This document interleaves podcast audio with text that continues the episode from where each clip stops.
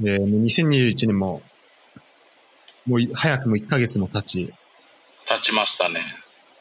相変わらず、なんだろうな、生活というか、そのコロナで外出れないとか、あんまり変わってなかったりするっていうところで、やっぱ家にいる時間が多くなると、はい。なんかね、この、毎日、まあちょっと変化が少なかったりとかっていうことが、まあ、あったりすると思うんだよね。あったりしますね。うん。そでうだよねそこで、まあい、いかにこう自分を変えていくかとか、なんか新しいことをするかみたいなのがやっぱ大事だなと思ってて、おー、なるほどね。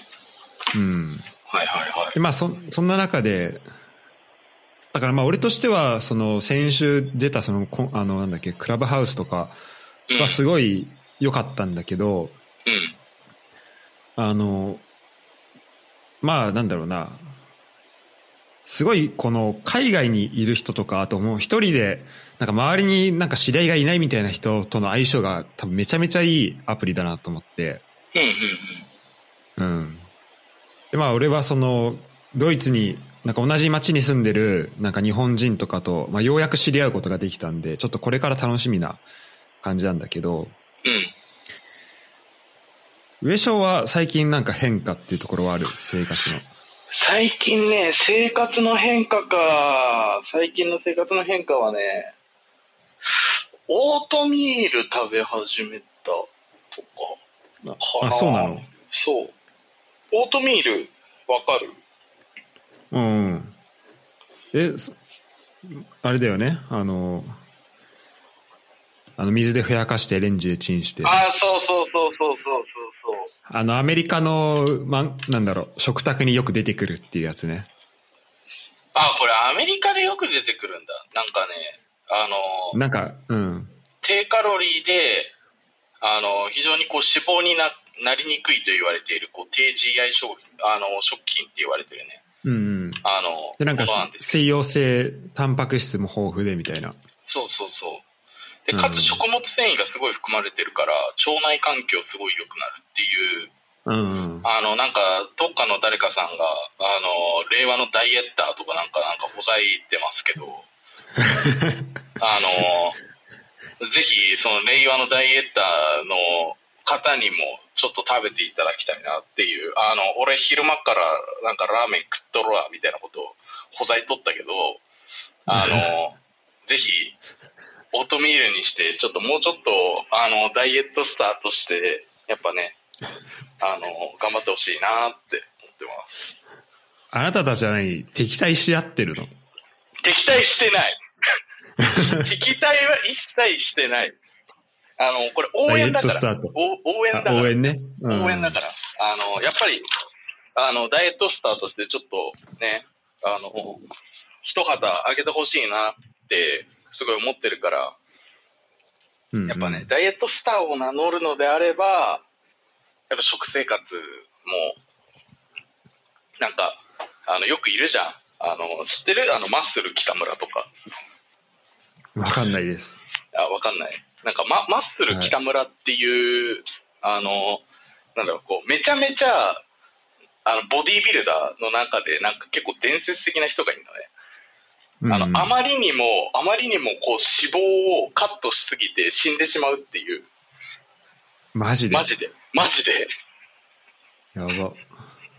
あの、ボディービルを極めた結果、命に影響があるっていう、あの、やばい人がいるんだけど、ちょっあ、と、やっそうぱなねん、だ。そう。ダイエットスターを名乗るんだったら、それくらいやってほしいね。なんか多分、ま、マッスル北村とかで検索すると、なんか、やばい飯出てくるよ。それぐらいやっちゃ赤いやろ。いや、なんかね、ここまでして、ここまでして、あの、なん、なんだろう。あの、肉体美求めるかっていう、なんかね、なんだっけ、なんか本当ね、だ。ドリンクみたいな、なんか、うん、この人、まあウィキペディア情報だけど、うん、東大でボディビルウェイトリフティングに出会い、うん、で、そのまま、えー学生の選手権に出場し、うん、で、まあ、どんどんボディビルに目覚めていって、うん、えー卵を20から30個、牛乳を2、3リットル、さらにサバの缶詰を3缶、加えてプロテインの粉末 300g を毎日摂取した。あ、そうそうそうそうそう、なんかそれがなんか、マッスル北村ドリンクみたいな、なんか変な名前ついてた気がする。やばすぎでしょ。でやばいこのような食事を食消化吸収するために消化剤を大量に摂取した。さらには、ささみをミキサーにかけペースト状にしたものを大量に摂取した。あ、そうそうそう、それそれそれそれ。やばいね。で、あれでしょ、なんか低血圧かなんかで、確か、あれだよね、原因で死んじゃったみたいな感じだった気がするんだけど。本当だ。えっとね、脂肪を極限まで落とした結果として、異常なとあの低血糖状態となり、急性心不全を引き起こし、死亡した。あ、そうそうそうそうそうそうそう。やば。いや、やばいよね。なんか、ここまで、いや、行かなくてもいいと思うんだけど、やっぱ令和のダイエットスターってあるからには、やっぱ令和のマッスル北村を目指してほしいなっていう個人的な願望よね、これは。あー個人的にはね。そう。やっぱそこまうでん、ちょっと突き詰めてほしいなっていう。でもね、あのこれね、近誰藤の話聞いててすげえ思ったけど、確かに、あれよね、なんか男の人って褒めないよね。うん、褒めない。そう。それめっちゃ思った。確かに上昇も めっちゃダイエット頑張ってるけど、あんまり言われないでしょ。まあ、そもそも痩せてない からね。残念ながら。残念ながら。残念なパがッとら痩カせッてタなー。い。ファット、ファットファあッそトしてるからね。あーそこは違うんだ。そこは違う原因なのね。そこは違う原因だね。でもね、うんで確かにでも確かにそうだね。褒めないね。うん、女の人の方が褒める。ああ、そうかもってめっちゃ思った。何なんだろうね、これはね。面白いよね。てか、あれじゃないなんかさ、ダイエットをする人ってさ、結構女性の方が多いじゃん。うん。からさ、やっぱ気づきやすいんじゃないそういう細かいところに。ああ。あと、確かにまだ意識的にダイエットしようって、多分俺らの世代というか、あんまり周りでならないから、そうそうそうそうそう。なんかそれを言われて嬉しいっていう感覚があまりわかんないよね。あ、そうそうそうそうそう。多分そうなんだよね。なんか、うん。結局、なんか超さ、目に見えてわかるくらいガリガリになりましただったらさ、痩せたって言うけどさ、うんうん。あの、あれよね、なんかその細かいところまで見ないよね。例えばなんか、そうだね二重顎がなくなった、まあ二重顎なくなったは結構変化としてでかいけど、なんか普通にさ、ちょっとシュッとしたくらいだとさ、あれなんか前より痩せ、痩せたのか痩せてないのか、なんかようわからんなこいつみたいな感じになっちゃうよそうだね。あとやっぱ一個思うのは、ね。あの、まあ、大体さ、例えば俺が2年ぶりとか3年ぶりとかにこう日本帰ってきたら、であって、あったらさ、やっぱ前の会った時の印象と今の顔の印象ってやっぱ2、3年だったら変わるじゃん。うん。ああ、変わるね。確かに。そしたら、えあ、なんか痩せたねってなるけど、うん。いあのね、地元の人ね、会いすぎなんだよね。や、そうなんだよ。そうそう そう。あの、極だ端にかなっら、てる人ってわかんないよね、その変化に。そうそうそう。そのちょっとずつの変化だから、うん。うん、ちょっとそこは気づきづらいっていうのはちょっとある、あるね、さ確らかに。にね。確かにね、うんさらに気づかないね。だから近藤そうとそう年始会った時も、なんか近藤、近藤じゃなくって、あの、隣にいた人の方が、これ名前出しちゃダメなやつでしょピーって入っちゃうやつでしょだから名前出さないけど、隣にいた人の方が、むしろ痩せたの分かるよって言っちゃって、ちょっと、あの、あの、なんだっけ、あの、ポッドキャストのあの、近藤のダイエットスターの話聞いて、ちょ、ちょっとごめんって思いながら聞い てた。こんな、こんな頑張ってたのに、ごめん褒めてあげられなくて、マジ、マジごめんって思いながら聞いて た。普通に。あ、そうなんだ。そう普通に、普通に申し訳ねえなって思って、なんか、い言ってあげればよかったっていうね、うん。後悔だよね。そうそう。あれ、てか多分あの話さ、その話なんかお、親父とのポッドキャスト撮った時にさ、話してたじゃん。うん。あの、NFL の話。うん。で、その話聞いたのが、その近藤と撮った、なんか次の日だったから、うん。けあ俺は結構、あやっぱこういう意見もあるよなってなんか聞きながら、うんちょっと面白いなと思って聞いてたけど。うんいや、うんあのね、普通に、普通にね、ちょ、ちょっと、あの、近藤くんすいませんでした。ちょっとあの時は。あの、褒めてあげ あげられなくて、あの、普通に申し訳ないです。ということでね。あというえ、こオとでートミールはいつから食べてんのオートミールはね、でも食べ始めたのね、マジで先週、先々週くらいかな。あ、そうなんだ。やっぱさ、あれじゃん。あ、どうだろう。なんか、しらすはどうだかわかんないけどさ、まあ、言うて、一人暮らししてるとさ、まあなんか、家でご飯作る機会って、まあ、往々にしてあるっちゃあるんだけどさ、うん。あ、の、まあ、わし、外食大好き人間だからさ、やっぱ外で食べたくなるのよ。うん。でも、あの、今、緊急事態宣言出ちゃってるから、8時にお店閉まっちゃうと。だから、うんあの、なんか家で、やっぱ夜ご飯はどうしても家で食べるか、なんかウーバーイーツとか、なんか最近フードパンダとか使ってるけど、なんかフードパンダのなんか適当なデリバリーサービス使って頼むしかないんだけど、まあ、太るよね。と思って、 それだけだと。うん。そう。それだけどまあ、太るよねと思って、どうしようかなって思った時に、あの、たまたま会社の同期が、オートミールいいよって言ってて、うん。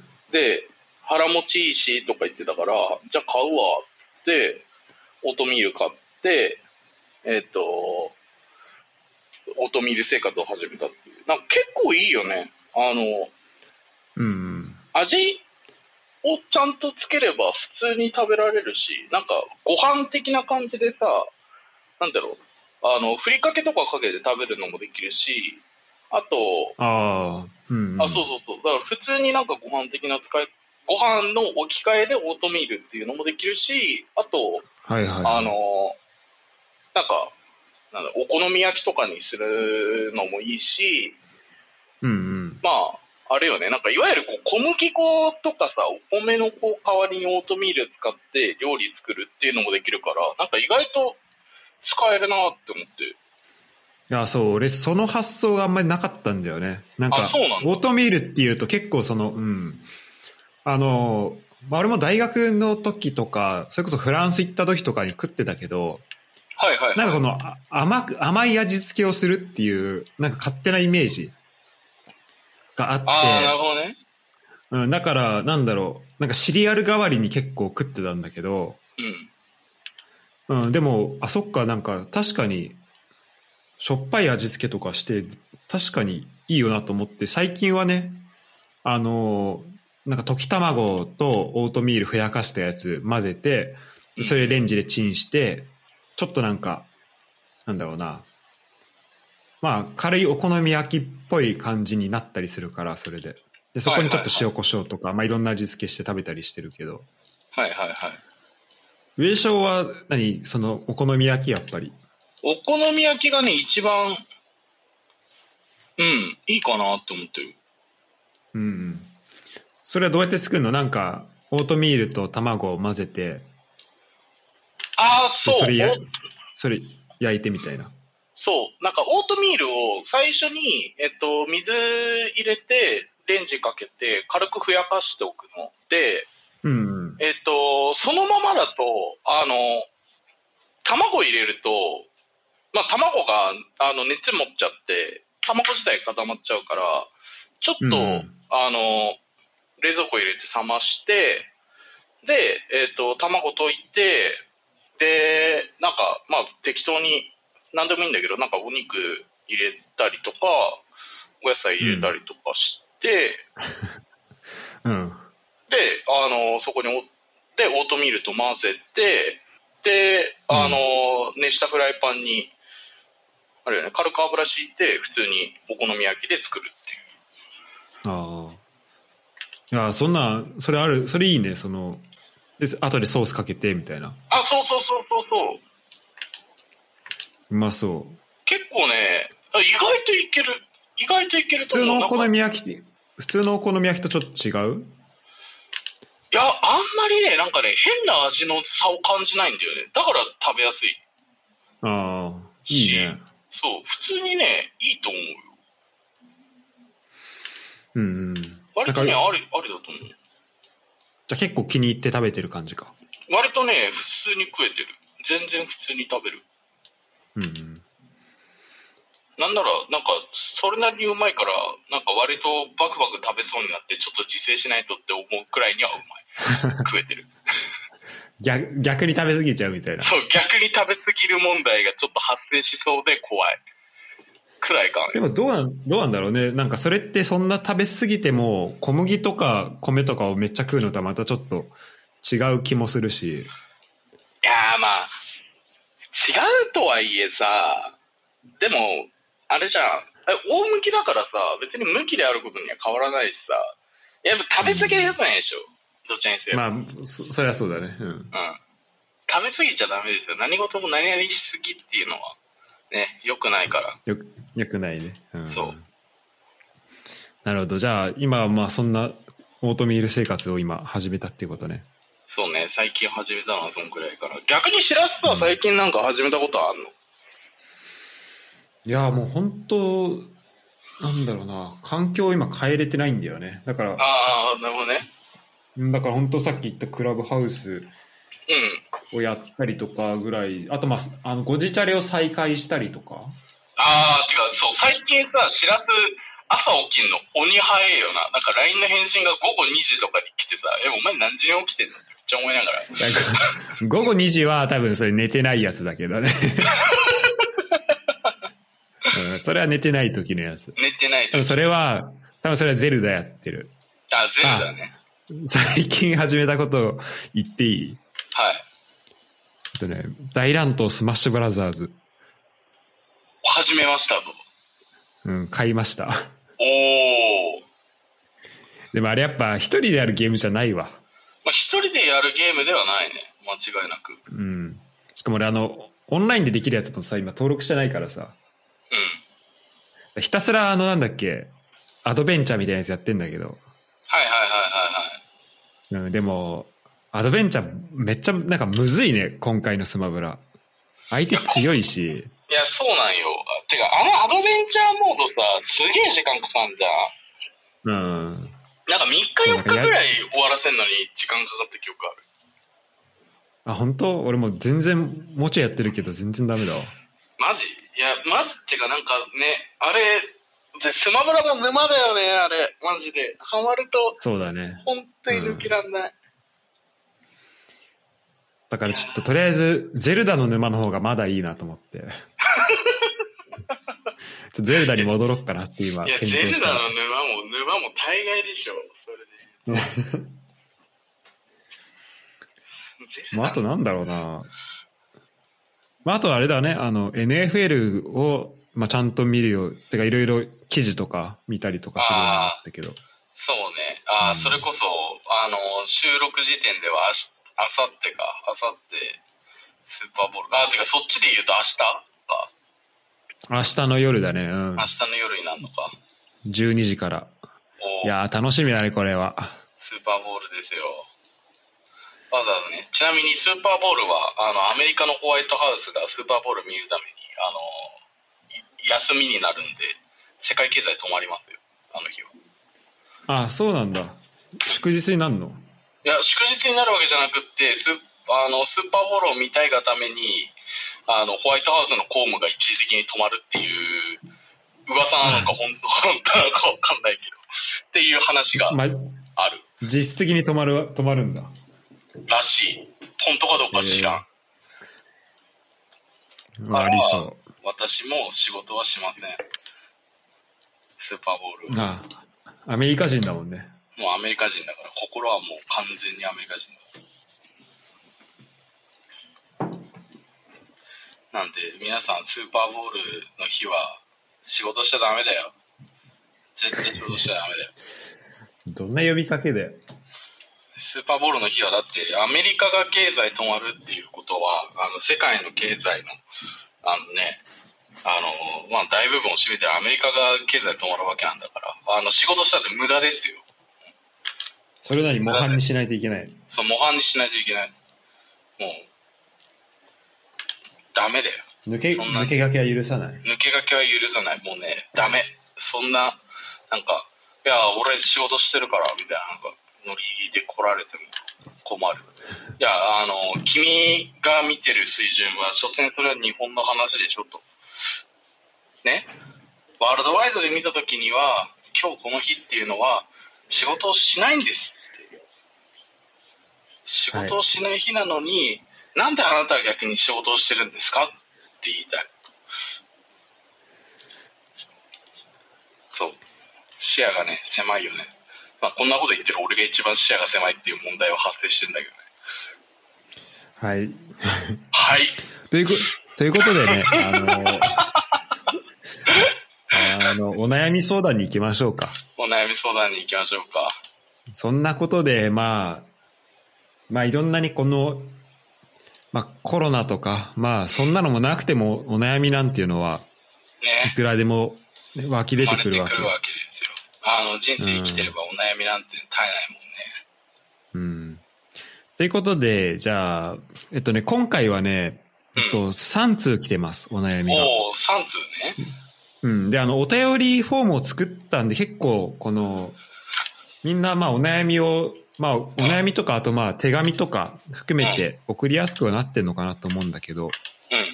今ね、トータルでね、17通来てんのよ、その、おすごいね。おうん、ちょいちょい来てて、へー数としては。すごいね。いっぱい来てるね。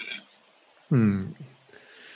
なんで、すごい、こう、まあ、俺としてはすごい楽しい、楽しく、あの、読ませていただいてるんだけど、いつも。はいはいはい。それでは、まず、えーどうしようかな。さあ、どんなお悩みが来るのかな。そうだね。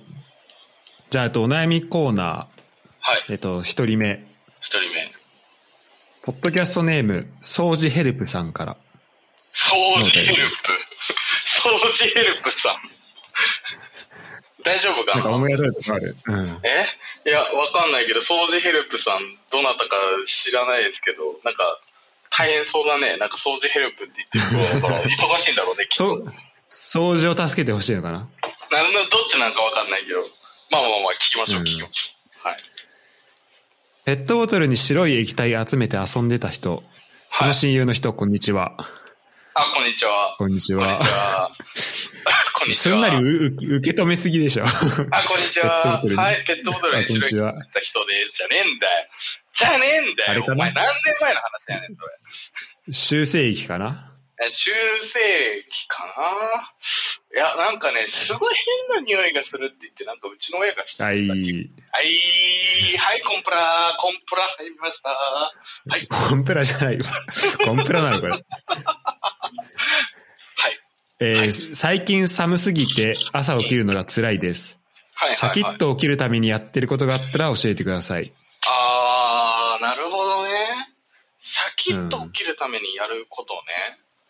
なんか何時くらいにそもそもその人って起きたいんだろうねっていうのはちょっと思いつつなんだけど、うん。えっとね、朝起きるために大事なことって夜寝るときに、なんていうの、こう、どういうことをするかっていうのが実はすごく大事なんですよ。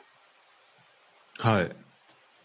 これね、あのー科学的に言われてることをなんか何個か羅列する感じになるけど、まず夜スマホを見ない。特にうん寝る1時間前とかはスマホあんま見ない方がいいよねとは言われてる。頭が覚醒しちゃうから。うんうん。とか、あと、寝る2時間前とかにお風呂入るのがいいって言われたりするね。うんうん。それはそれは、あの、体の、なんか交感神経と副交感神経って言って、あの、いわゆるこう交感神経っていう方が、あの、発達すると、えっと、すごい、なんていうの、こう人間興奮状態になって寝れなくなっちゃうのね。で、逆に副交感神経の方がは、あの、なんていうの、こう優位な状況にあると、人は割とリラックスする状態になりやすいですと。で、えっと、お風呂に入ると、まあ、まずいいことって、その副交感神経の方が、えっと、働きやすい状況になるから、まあ、リラックス状態に入りやすいっていうのと、あと、寝るときって寒いと寝にくいんだけど、こう寒くなってくると交感神経が働きやすくなる。と、一般的に言われてるのね。なので、えっと、なるべく、こう、なんていうのか、こう、湯冷めしにくい状態で、かつ、えっと、副交感神経がある程度こう優位な状況に立ってるベストのタイムが確か1時間半前から2時間前って言われてうるんと言われてますので、この2つと、あと、やっぱ、朝日を浴びながら起きることが一番大事なんじゃないかな。それはあるね。うん。うん、朝朝日を浴び朝日を10分間くらい浴びて朝あのお水を飲みながら朝日を浴びるっていうのがいいとは言われてるねうん。まあ俺もその YouTube でとかでこう知ったとか本とかで知ったぐらいの知識なんだけど、はいはいはいえっと、まあだから朝シャッキリおシャキッと起きるっていうところで、うんまあ夜ちゃんとね、すいい睡眠をするっていうのはまああるんだけど、うんうんうんで、その時に、あの、結構その体温、体温の変化がすごい大事っていうふうに、まあ、言われてて。ああそうだねで、なんかさ、こう、睡眠、なんか寝てる時間、寝てない時間、だから起きてる時間がはいは長ければ長いほど、はい、眠くなるかって言ったら別に必ずしもそうじゃないじゃん。はいはいはい例えばさ、鉄腕しててさ、なんか、2時ぐらいになったらめちゃめちゃ眠くなってきて、うんで、なんかでも、4時5時ぐらいになったらなんか、謎の覚醒して、で、なんか6時はいではいはまいたクソ眠くなってみたいな、こうサイクルがあると思うんだけど、あるねそれって結構なんか体の、あの内部のその体温変化が、この、そのサイクルになってるから、こう上がったり下がったりが。うんうんうんで、そことなんか関連づいてるっていうふうには言われてるんだけど、ああなるほどねうん。だから、えっとね、うんと、で、その、寝るとき、で、体がどういうときにこう眠、眠くなるかっていうと、うんその、なんか体、体温が下がったとき、この体温の、なんか内部の温度がうん下がったときになんか眠くなるらしくはいはいて、はいはいこはのい体が寝るぞっていうなんかモードに入るらしくて、はいはいはいで、そういう意味だと、さっき上昇が言ったみたいに、そのお風呂を1、2時間前に入っておくと、体温が、でもそんな上がんないらしいのよ。なんか0.5度とか1度とか。はいはいはいはいはいで、なんだけど、でもそれだけでも、一応か体の中が、なんか異常が起きたっていうのをたあの探知して、その1度とか0.5度とかが上がったのをこう下げようとするっていう作用が働くらしいのよ。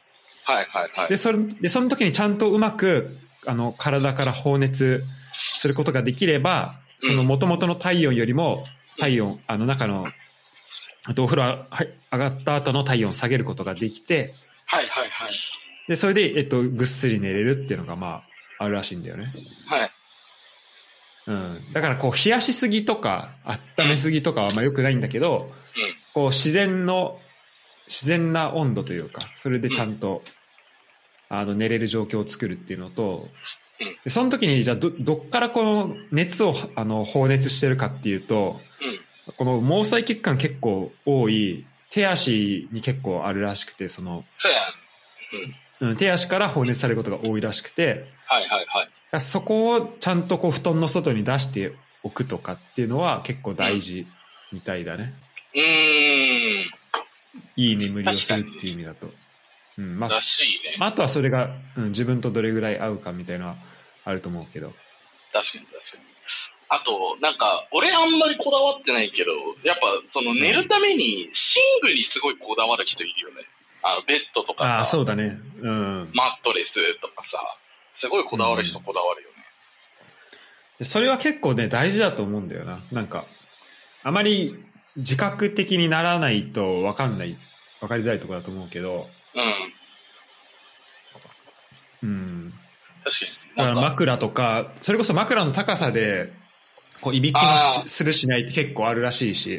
変わる、変わる、変わる。で、なんか、それが見た YouTube で言ってたのは、その、うんまあアメリカ人とかでいびきする人っていうのは結構、まあ、肥満の人うん。でうん、また脂肪で、まあ、喉のところがすごい狭くなったり、鼻のところが狭くなったりして、うんいびきかくっていうのがあるらしいんだけど、うん日本人は、割とさ、なんか痩せてる人とかさ、別にそこまで太ってない人とかでも、うんまあ、いびきかいたりするじゃん。うん。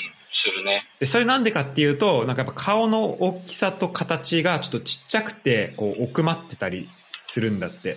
はあ。でそれで結構いびきをかきやすいっていうのがあるから、だから、寝具とかその枕とかをちゃんと結構いい高さというか、このいびきがしづらいとかさ、ちょっとなんか低めがいいらしいのかな、はいはいはい。とかにしない、あの、うまい枕の高さを探してあげると、その、いびきを抑えることができて、で、いびきをすると、うん。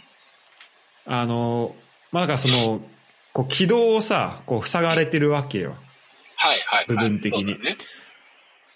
で、なんかそれが寝てる時に、あの、なんか、完璧に、まあ、閉まって、その無呼吸症候群になる人が、まあ、い結構いいるみたいで、うん。ううん。んもう呼吸症候群ね。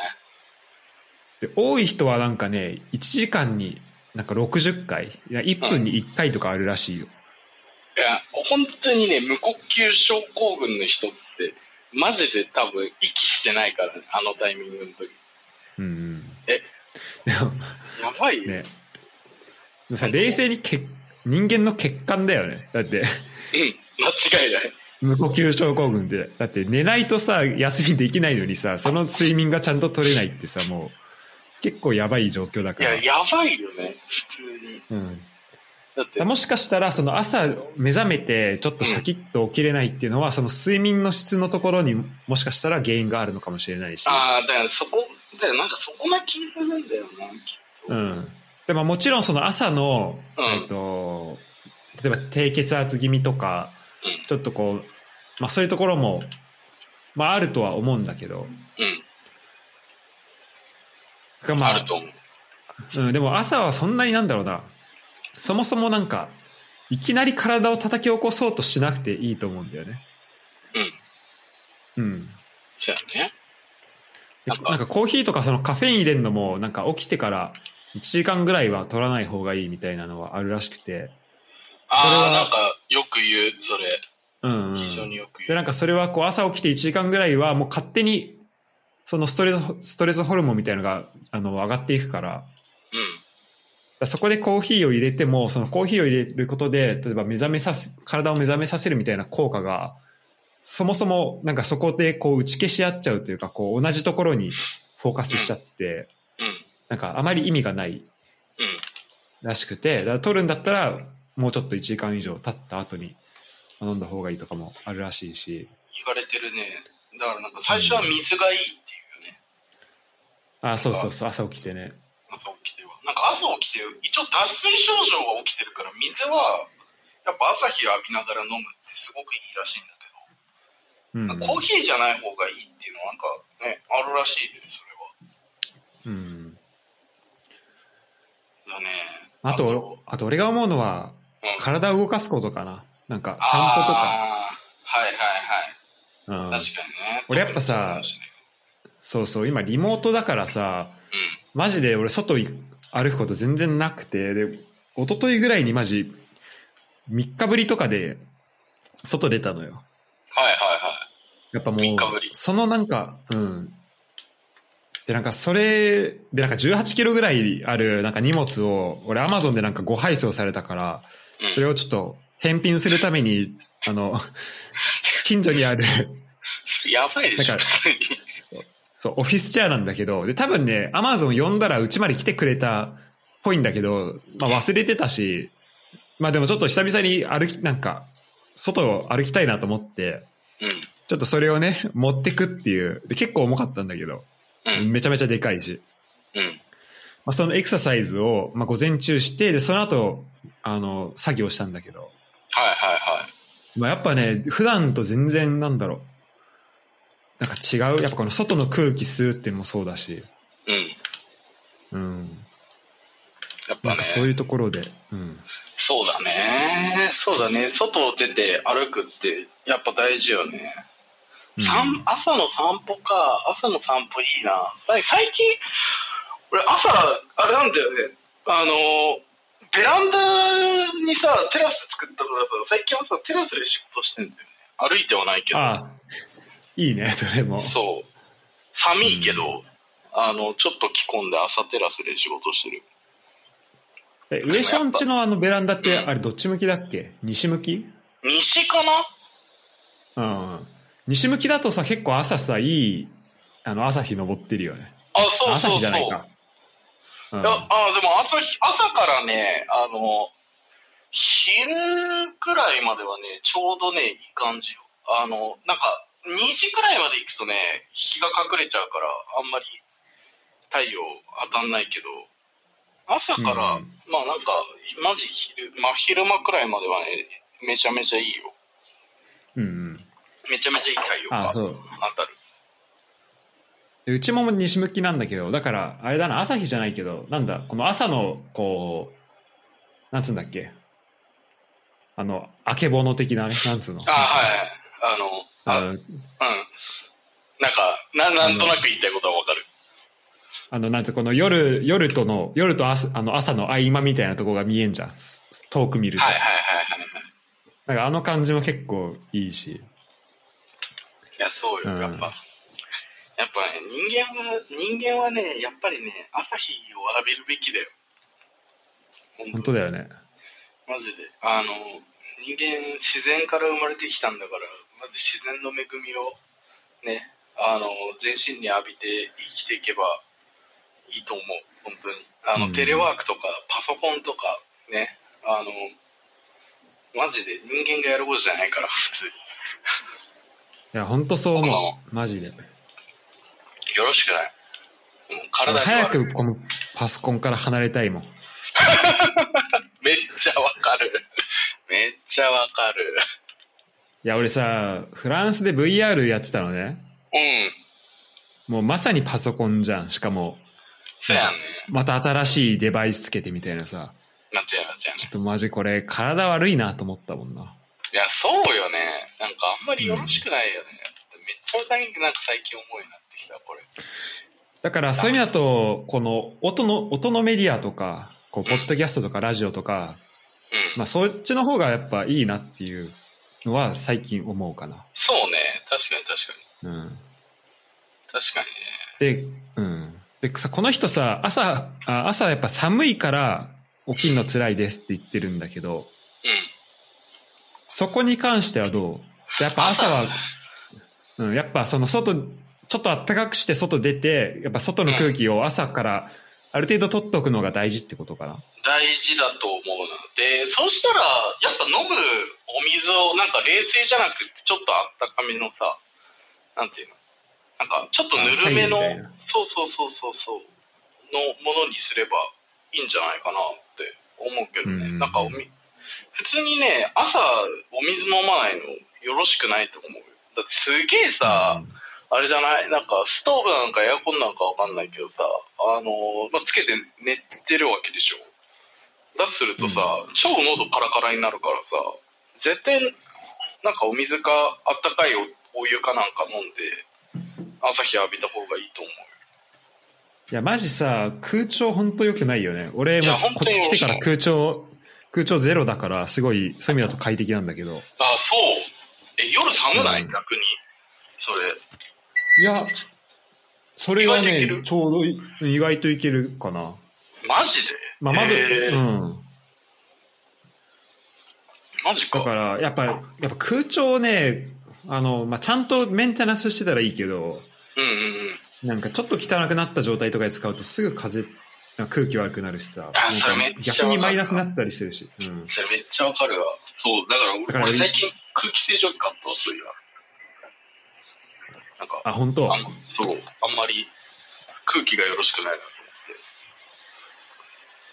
なとあ、いいね。思って。そう。シャープで。え、なんかその空、え、ななんで寒くないんだろうな。え、なんかやっぱあれなのかな。窓が強いのかな。棒、ねえ。なんていうの。あ、でもそれはあるかもな。しかもだってここ一軒家だからさ、うん。一軒家なんだけど、まあでもあの、まあ木造じゃないってのはあるかな。だから風があーなるほその、どね。うん、隙間風とかがないから、はいはいはい。うん、だって、そう、あのね、だ窓開けてると、うん。窓開けた状態で、あ、てかなんだろうな、窓閉めた状態で、あの、部屋のドア閉めようとすんじゃん。はいはいはいはいはい。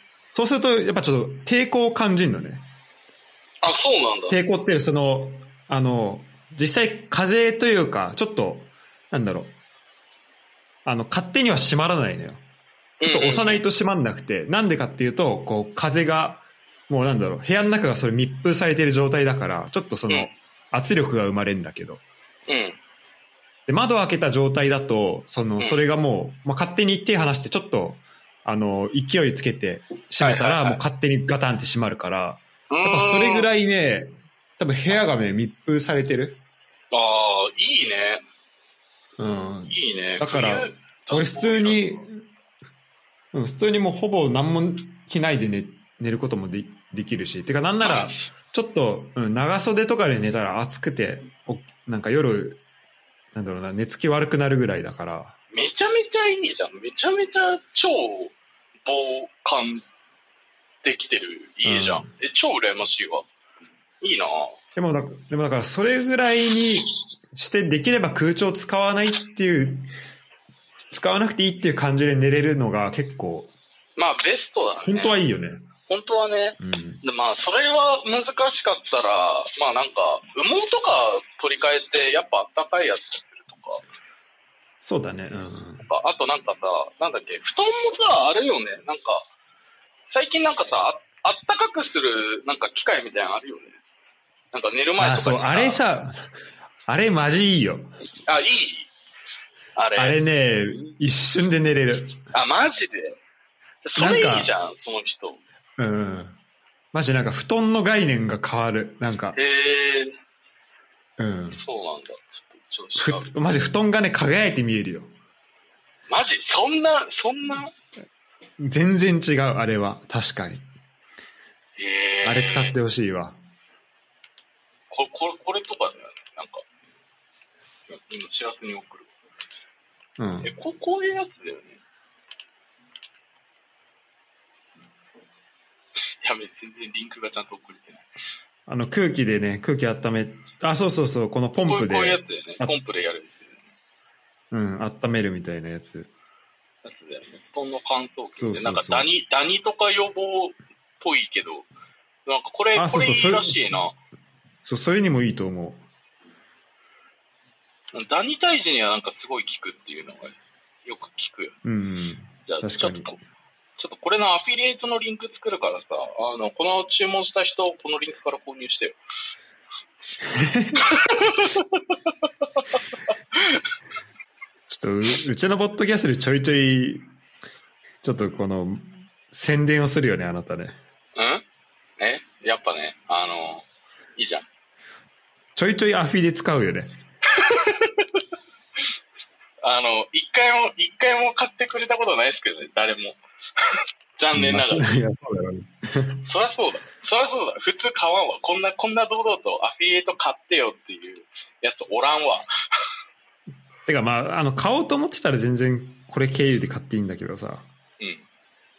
うん。まあ、必ずしもうん、あれだからな。い言いたいことはすごくわかる。うん言いたいことは、でも、こういうのい、こういうのめちゃめちゃいいよ、この温めるやつは。いや、でもなんか、マジでいいらしいな、これは。本当にいいらしいな。うんまあ、あの、アフィは貼らないですけど、この今話したのわがからないですけど宣はい。伝になっちゃうんで。はい。まあまあ。しかもこれあれなんだ、靴の乾燥とかもできるんだね。あー、いいね。確かに。靴乾燥、ダニ対策、スポット暖房。あー、そうか、衣服の乾燥とかにも使えるのか。あ、なるほどね。乾燥機的な使い方できるんだ。まあ、うん俺は、俺は別にいらんけど、でもなんか、この人にとってはいいかもしれないね。あ、そうだねなんかもうちょい、もうちょい安いやつだった。山善布団乾燥機。これ、これ5000円しないのこっちの方がいいんじゃないあー出したら。まあどうなんだろうね。まあその辺はちょっと調べてやってもらうといいと思うけど。でも山、山店だったら、まあなんか別にそんなやばいもん売ってる感じじゃないから大丈夫でしょ。あ同じ、同じことできるけど、こっちの方が全然安いですよ。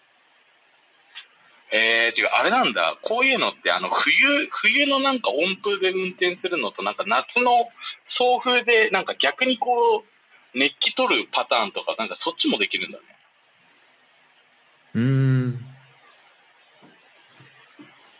えー、すごいな。両方あんだ。面白いねあ、。どっちもできるっぽい。へえ、すごいな、これ。これいいんじゃないですかあの、なんか質問されてた方。うん。白濁液。最後にちょっと精神論、精神論っぽいこと言っていいああ、どうぞ。俺がさ、中学校の時にさ、どんな格好してたか覚えてるでしょ えっ、と、半袖半ズボンですね。それ半ズボンじゃないわ。半袖半ズボン制でしょ服あっいやいや、あ、そうだ。小学生か。半袖半ズボン、小学生か。半袖半ズボたンでだろ。半袖半ズボンは小学生だよ。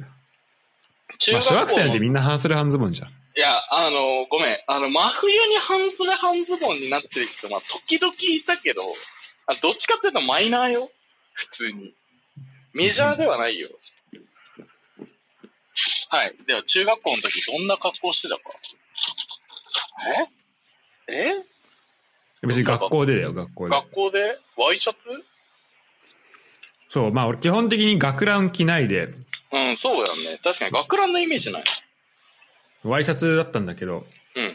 でみんなからさ、寒いのって聞かれたりうん。してて、うん寒くないのみたいに言われてて。でも、はいはいはい。まあ鳥肌は立ってたらしいんだ、立ってたこともあるらしいんだけど、まあ基本寒くなかったんだよ。うん。おうなるほど。でこれはやっぱね、体をね、その環境に持ってく、寒い環境に持っていくと、うんもう体はね、慣れるんだよね。なるほどね。で逆に俺はなんか、たくさん着込むっていうのがちょっと嫌いで、うん。なんかそうすると、なんだろうな。まあ一応その寒さから身を守ったことになってんだけど、なんか自分のこの、結局、なんだろう、根本的な解決をしてない気になってたのよ。はいはいはいはい。だって結局、これ脱いだらさ、うんもう、裸の自分がいるわけじゃん。そうだね。そうだね。で裸の自分はこの寒さに勝てないっていう、この現実を受け入れたくなく て。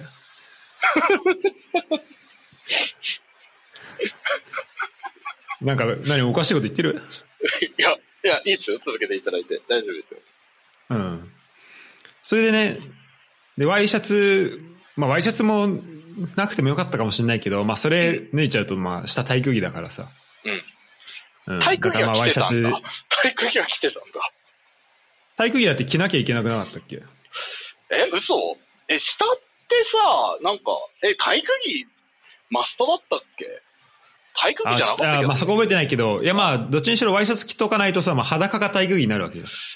まあまあね。そうだね。うんうん。で、そうなるとやっぱこう、かあの、まあ、それだと、ちゃんと体がそ、この寒さに対応してくれるわけよ。はいはいはい。うん。で、この、それでちょっと自分自身の、この、すなんだろう、寒さと戦う力をうん育んできたっていうのがあって、うん。でどんどんどんどん、だから多分、小学校ぐらいの時からそれを、そのね、こううん力っていうのをどんどんつけてたんだろうね。半袖半ズボン身ににつけていたとね。なるほどね。うん。でそれで、まあ、そんぐらいになるともうさ、もう中学校で、もう言うてもさ、学ランじゃないけど、制服の下とさ、うん、あと、長袖のワイシャツなんてもう、半袖半ズボンと比べたらもう、何セーター着てるようなもんだからあさっ。たかいと。うんはいはいはいはいはい。そうそうそう。だから、うまんあそこは、そういうのもあるんで、やっぱこう、朝、ちょっと寒さうん、を一回浴びておく。ちょっと深呼吸するだたためだけとか、うんなんか水を飲む時だけとかでもいいけど、うん一回この空、フレッシュな空気を、こう、はちょっと寒い空気を吸っておくっていうのは、ありかなっていうふうに思った。なるほどね。いや、うんなんか今の話聞いてさ、あの、思ったんだけどさ、多分さ、あの、しらすがクーラーつけな、クーラーじゃねえ、あの、暖房つけなくてさ、ドイツの冬越せてるのってさ、それが原因じ ゃないの家が、家の暖房どうこうとかじゃなくてさ、あの、単純に君が普通に、あの、冬の寒さめっちゃ強い人間だからさ、いけてるんじゃないのって思っちゃったんだけど。そんなことないよ。そんなことない。うん、うん。そんなことはない。なるほど。じゃそあ、んなやこっとぱない、って。あのー、あれなんだ。やっぱ、冬は冬でいいんだ。あのー、その家がいいんだ。そう。 そういうこと。あとまあ、なんかオイルヒーター的なのもあるからさ。ああ、ヒーターあるやんうけ。ん。だから一応部屋にはあんのよ、ヒーターは。うん。あだあ、から下がりっぱなしじゃないの、温度は。うん。うん。でもだから、その暖房ってそのなのに、空気を循環させてっていう暖房はあんま良くないの、ないなと思う。はいはいはいはい。うん。それ湿度がどんどん下がっちゃったりとかするからさ。まあそうだね。確かにね。そうそうそう。確かにね。で、まあ確か、にまあでも、その、朝からなんだろう、めちゃめちゃ気温の変化があるとやっぱ、まあこれ送ってくれた人の年齢わかんないけど、まあでもちょっと、ちょ心臓とかに結構負担がかかったりとかするから、うん。まあ、そこはちょちょっと、まあ、まあ、さ、さ、あの、最初もちょっと言ったけど、まあ、無理はし、しないで。うんうんうんうんの大事なんだけど、だなんだろうな。まあ、あったかい格好で、うん。うん。えー、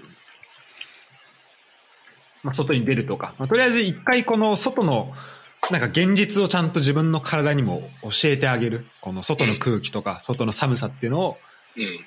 やっぱ自分の体で一回こう味わっておくっていうのを朝やっとくといいんじゃないかなっていうふうにああ、まあ、原始回帰的なね。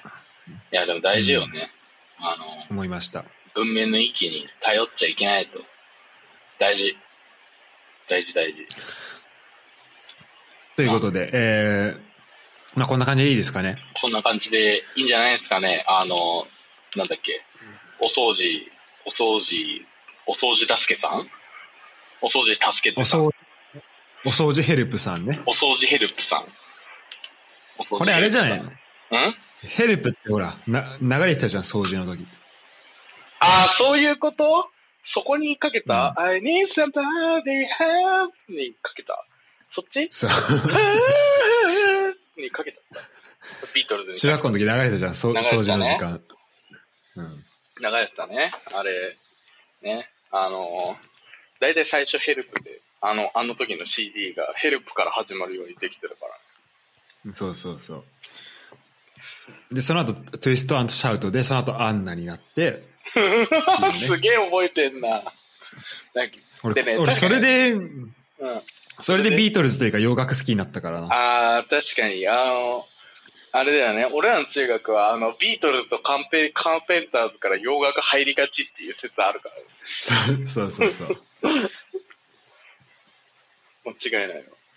確かに。はい、じゃいあ、や、これ、俺これ、打線に入るな。掃除の時間は。マジうん。マジマジ何番何番 ?5 番 ?5 番いく、うん、3番とかに入るかもしれない。結構高えな結構、 結構高えとこ来たな。うん。ちょっと、打線入れとこう。 まあ、ということで、うんうん。まあ、いいかな、この質問は。一旦に、よしでいいと思います。うん。まあ、いろいろやってみてねってことですね、今話したことですをね。うん頑張ってねっていう。夜寝るときと、あと朝起きる、起きた後。うんうん。ということで、えっと、 じゃあ、お掃除、あ掃除ヘルプさんありがとうございました。ありがとうございました。じゃあ、次のお便り。はい。えー、ポッドキャストネーム、ポップステップからのホイップさんからのお便りです。ポップステップからのホイップしちゃうタイプの人ね。はいは いはい。ホイップしちゃうタイプの人ね。ドイツにいるゴータ、浦和にいる変態、こんにちは。こんにちは。こんにちなは。な、なんでさ、な、な、なんなの何何このラジオにおいて、おあの、僕変態枠ですか僕変態枠なんですか、なんだろうね、やっぱ話聞いてるだけで伝わってきちゃうんじゃない伝わってくる俺そんなに下ネタ言ってなくない嘘嘘まあ下ネタだけじゃなくて、この、ひし、ひしひしと感じる、うんあちょっ感とじちゃう尋常じゃない感じ。うん。ああ、なるほどね。ちょっと人として終わってる感じがやっぱ出ちゃうんだ。こういうところに。ああ、なるほどな。まあまあ、それは置いといて。はい、こんにちは。こんにちは。はい、こんにちは。えーお悩み相談ですが、はい。新しい家を探す上で最も大事なのって何ですか近あー々引っ越しをする予定、近々引っ越しをする予定ですが、どんな家がいいか迷ってます。はいはいはい。アドバイス。スください、ということなんだけど。あの、あれだよね。なんかさ、前々回とかもあったけどさ、やっぱ引っ越しの相談多いよね。そうだね、そういえばなんか引っ越し前、の前回、前々回もやったね、その、引っ越しの話。引っ越し、そうだね。なんか多いよね。なんかすごい思った。まあ確かにな、俺らの年くらいになると、やっぱ引っ越しってね、いや、往々にして起きるからまあ、ね。で、転勤だったりとか、実家から離れるととか、か、同棲するとかね。ね、そうだね。まあいろいろそうだよね。考慮するポイントはあれど、なんだけど、なんか、えっとね、これはなんか個人的な話をしてアドバイスするのがいいのかな。なんか個人的な引っ越しにおいて大事なポイントって、結構やっぱ引っ越しって、というか、あの、家賃ってやっぱすごいお金がかかるじゃん。うん。あ、の、例えば、まあ、都内に行くとしたら、なんか、まあ、よっぽど離れて、多分練馬とかさ、あっちの方に行くと、まあ、安いよ。6万とかさ、7万とかでさ、まあまあまあ、それなりの物件は見つかるけどさ、まあ、なんか都内のなんかガチガチの都内、例えばなんかさ、渋谷近辺とかさ、新宿近辺とかさ、そっちの方行くとさ、やっぱ高いわけですよ。あの、1K そとうだかろでう、ね。 8うん万、9万とかは、やっぱザラだからさ、えーあの、そうそうそう、すごい高い。あのね、多分普通にね、一人暮らしで、かつ、まあなんか、普通に仕事してると、まあそれなりにこれ高えなっていう、まあ結構、あの、支払い大変だなっていうのになりがちなわけですよ。うんなんで、あのーすごい意識してたのは、だから、こう、ただ一人暮らししたいじゃなくて、その一人暮らしで住んでる場所、特にその住む場所に何を求めるか、その場所っていうのは、えっと、部屋っていう意味じゃなくって、まず、住む、えっと、地域の話で、地域に何を求めるかっていうのをすごく大事にしてた。うん。うん、なるほどだから。それは例えばなんか通勤に便利かっていうだからその通勤に便利通勤を楽にするための対価として、えっと家賃を支払うのかそれとも、まあ、なんか今コロナだからあれだけどなんか例えばなんかバリバリもうとにかく遊びたくてだからそれをこう楽にするための対価として家賃を払うのかだからその目的だよねそこをやっぱはっきりさせないと。まあ、そもそも、なんかこう、ただただ、なんか親元離れたいから一人暮らししたいって言っても、あの、家賃、普通に高いから、あの、それだけだとあんまり意味ないよねっていうのは、すごい思ってますと。うんうん。だから、例えば俺の場合だと、えっ、と、まあ、一番の目的は普通に会社から、まあ、なるべく近いところがいいよねっていうのが一個。と、もう一個が、あの、今まで生活してた場所と全く違くて、かつ絶対俺が住まないだろって言われるような場所に行きたいっていうのがあったので、それはなんかこう全然違う世界で住んで、あの、自分のなんかその感じたことない経験とか、あの、うん体験とかしてみたいっていうのに対してお金を払おうっていうことで、まあまあ住む場所って言ったら、こう職場の近くで、俺だったら池尻大橋だったんだけど、そこだと、まあドアドア30分かかんないくらい。だから、うんうん。まあ、通勤の時間結構短くなったのね半分くらいだったかなうんってそいうれので自分の、うん。自分が今まで、あ、住む、あまり住まないだろうなっていうのは、それはどういうとこなの池尻、はえっ、とまあまずあのその池尻大橋って俺が住んでたところって渋谷とか中目黒とか恵比寿とか歩いて行けたのね代官山もそうか代官山もあんま行かなかったけどとかうん、あの、徒歩圏内で、で、例えば俺、別になんかこう、めっちゃパリピみたいなタイプの人でもないから、こう、渋谷とかって、まあなんか、時々行くけど、くらいだの人だったけど、やっぱなんかそういう世界も見てみたいし、あとなんかこう、超落ち着いてる、ないわゆるなんかもう、あの、すごい落ち着いてる人たちとか、なんか高級そうな人たちが住んでる中目っていう場所で、あの、やっぱこ高う、級そうな人たちで。そう高級層の人たちのこうエナジーをあの吸い上げていきたい と。やっぱね、あのそん芸な能野望人があとったかんだのそう芸能人とかのエナジーをこう吸い上げて、まあ結局あの顔と名前が一致したのは赤津しかいなかったんだけど、赤、赤津はいた んだ。赤津は赤津だけね、だった。赤津はね、赤津はね、あの普通にねお子さん連れてね、すごいあいいパパだなーっていう感じだった。赤津ってなんか上昇のイメージあんだけど。じゃあ俺赤津っっていうかさ、あれでしょちょっとさ、あの、体でかいさ、小太りな人をさ、全部俺に仕立て上げてるだけでしょだとにかく明るいやつなんてそうでしょ体大きくて、うん。あの、結構裸に近い格好でいる人。だからもう、すすもう、ず一緒じゃん 一緒じゃんあの、安村とか、あの、赤津とか、もうそっちにしたいだけじゃん。だからもう、だって、あ、じゃあそれで行くとさ、だって熊田正史とかがなんか裸芸やり始めたら、お前くだ熊田正史じゃんとか言い始めんでしょ。あーそあ、やるかな。あだやらない上昇が逆によあの、上昇があの手品やったらいいんじゃない手品みたいなやつ。あの、お笑いショータイム小道具持って、てーてーてーてそうそうそう。ー。なんかありそうだけそうそうど、ありそうだけど、普通に。ありそうだよね。ありそうだよ。全然普通にありそうだよ。まあまあまあ、ちょちょごめん。それはちょっと打足だったけど、まあなんか、っていうのと、っていうところがあって、えっ、と、まあ、渋谷とかその中目近辺に住もうと思って出てきた選択肢がたまたま池城菓子だったっていう感じ。なるほど、なるほど。そうそうそうんっていうのとか。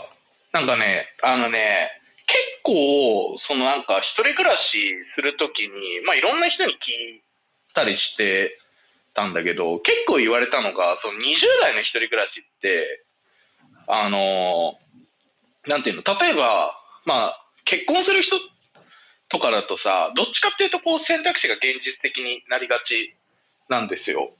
だからさ、うんなんかその結婚してからさ、割と、まあ、例えばこう都内で言うとさ、練馬とかさ、多摩とかさ、あっちの方にさ、家買ったりとか、まあ、最近だと吉祥寺とかもあったりするけどさ、とかみたいなうんさ、うん割とそのなんかファミリーが住みやすい環境で、で、値段もなんかそこまでは高くないみたいな。まあなんか、裏は、裏はまあ若干高いっちゃ高いけれども、まあそれも十分、あれだよね。あのいわゆるこうファミリーで住むにはなんかいい選択肢の街とかさ、う牛やっぱファミリー好きだな。おい、やめろ。や めろ。あの、そこそそかっちけのに行ったんじゃないのよ。あ、ごめん。あ、そっちの、 そっちの話じゃなかった。ごめん、今ちょっと余計なちゃちゃ入れちゃった わ。あの、あの、で君、君らのファミリーが住んだのは、だって、駒込でしょ駒込いや、で上しょ昇のファミァミリリー。ーも、 上昇の中のファミリーもほら、うん。まあやっ確かぱに、ね。生きてるわけでしょ。え生きてるわけだからね、浦和でね。生きてるわけだからうね、んやっまぱだ。やっぱね。やっぱりそっちが好きなのかなと思って。そっちが好きなのかなあ、ごめんごめん。ちょっとか、今完璧にちょっと、あの、ファミリーへの、今、上昇がちょっと、こう、積み上げてたものを、ちょっと、崩しちゃったわ。ファミリーの、ファミリーちゃんとおお落と、落とそうとしてたもんね、今ね。落とそうとしてない。 ちょっとまあ、まあ、じゃあ戻ろう。一回戻ろう。一回戻って、一回戻でろうファミリーではなくて、あの、まあ、普通に家族層が住むにはなんかそのいい街、なある程度こう値段安くて、まあ、治安もそこまで悪くなくて、あの、いろいろ揃ってるみたいな、こう場所選びがちなんだけど、あのーなんていうの ?20 代からその選択肢するのは、単純にいけてないと。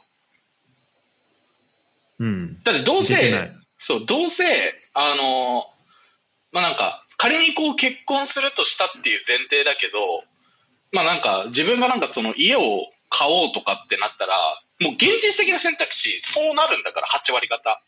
そういう場所うん、うん。に、買うとしたらなるんだから、あのーなんていうの、こう自分が今までこう、生きたことのない、えっ、と、場所に行きなさい、行った方がいいっていうのはめちゃめちゃ言われたの。だからなんか、選択肢としてめっちゃ言われたのは六本木とか、はい、はいはい。外苑前とか、だからもう超超絶、あれだよね。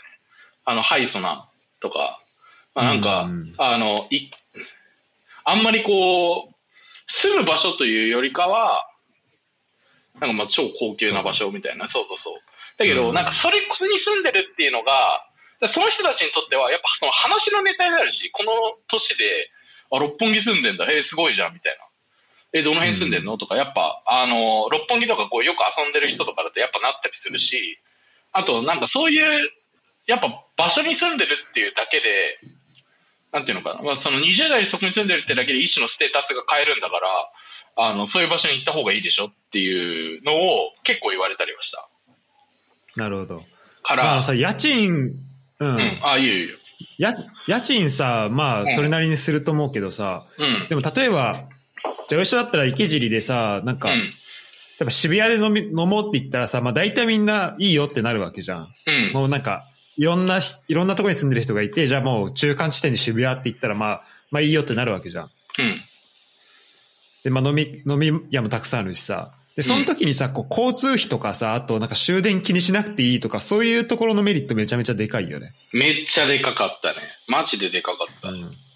で渋谷だっていいし、恵比寿だっていいし、中目だっていいし、だから、うん。めちゃめちゃ使ってた、選択肢がめちゃめちゃ、うん、選択肢。肢マジでかい。と思う。特にね。そうね。俺らの年だと、まあ渋谷で遊ぶこと多いし、まあなんか普通にデートとかで中目とか、ね、恵比寿とか行くのって別に変じゃないからね。とか。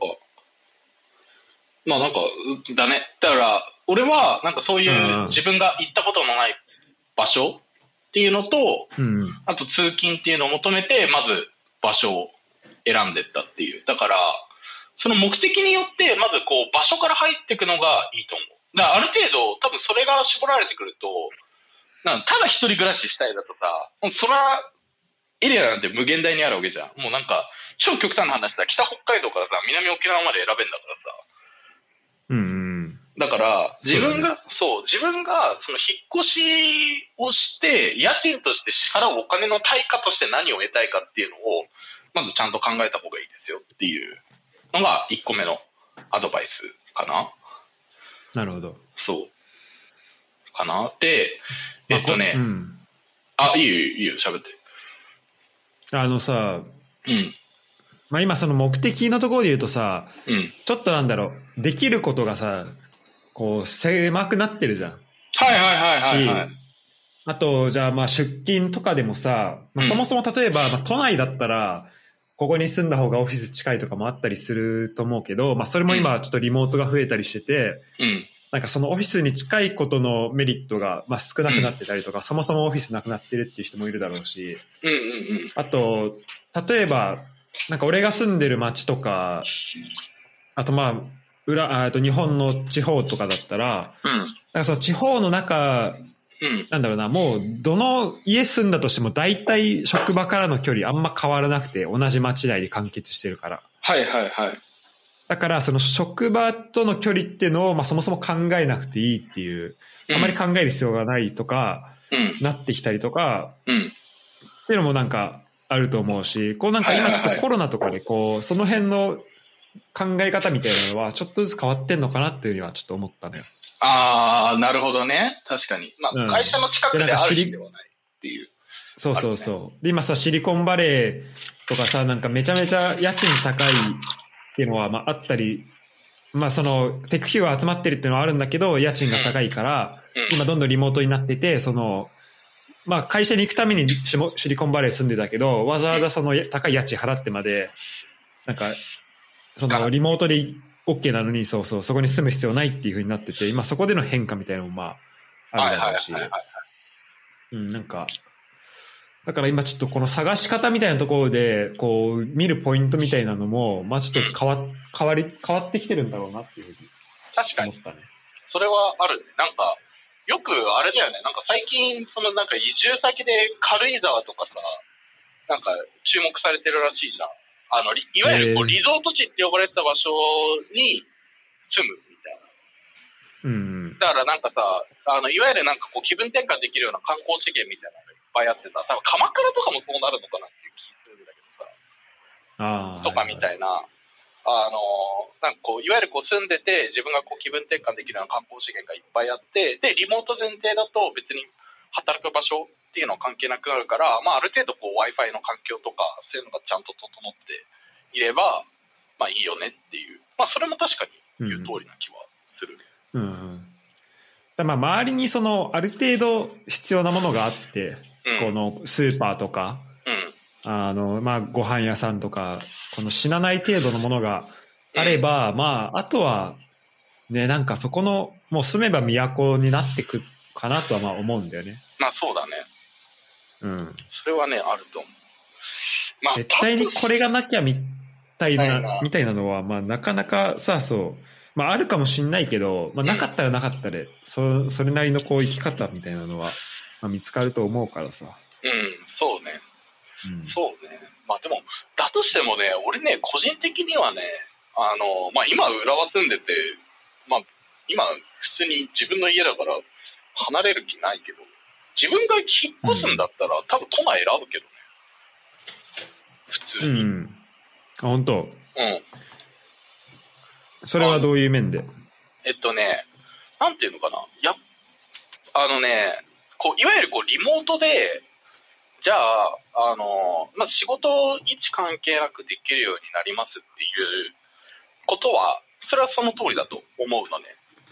だから、うんなんかその郊外に行くっていう選択肢は、全然普通だと思うし、なんかむしろありだなっていうのは思うんだけど、あの、いわゆる、なんていうのかな。こう、土地としてのこの情報の量みたいなのって、やっぱ東京が一番すごいのよ。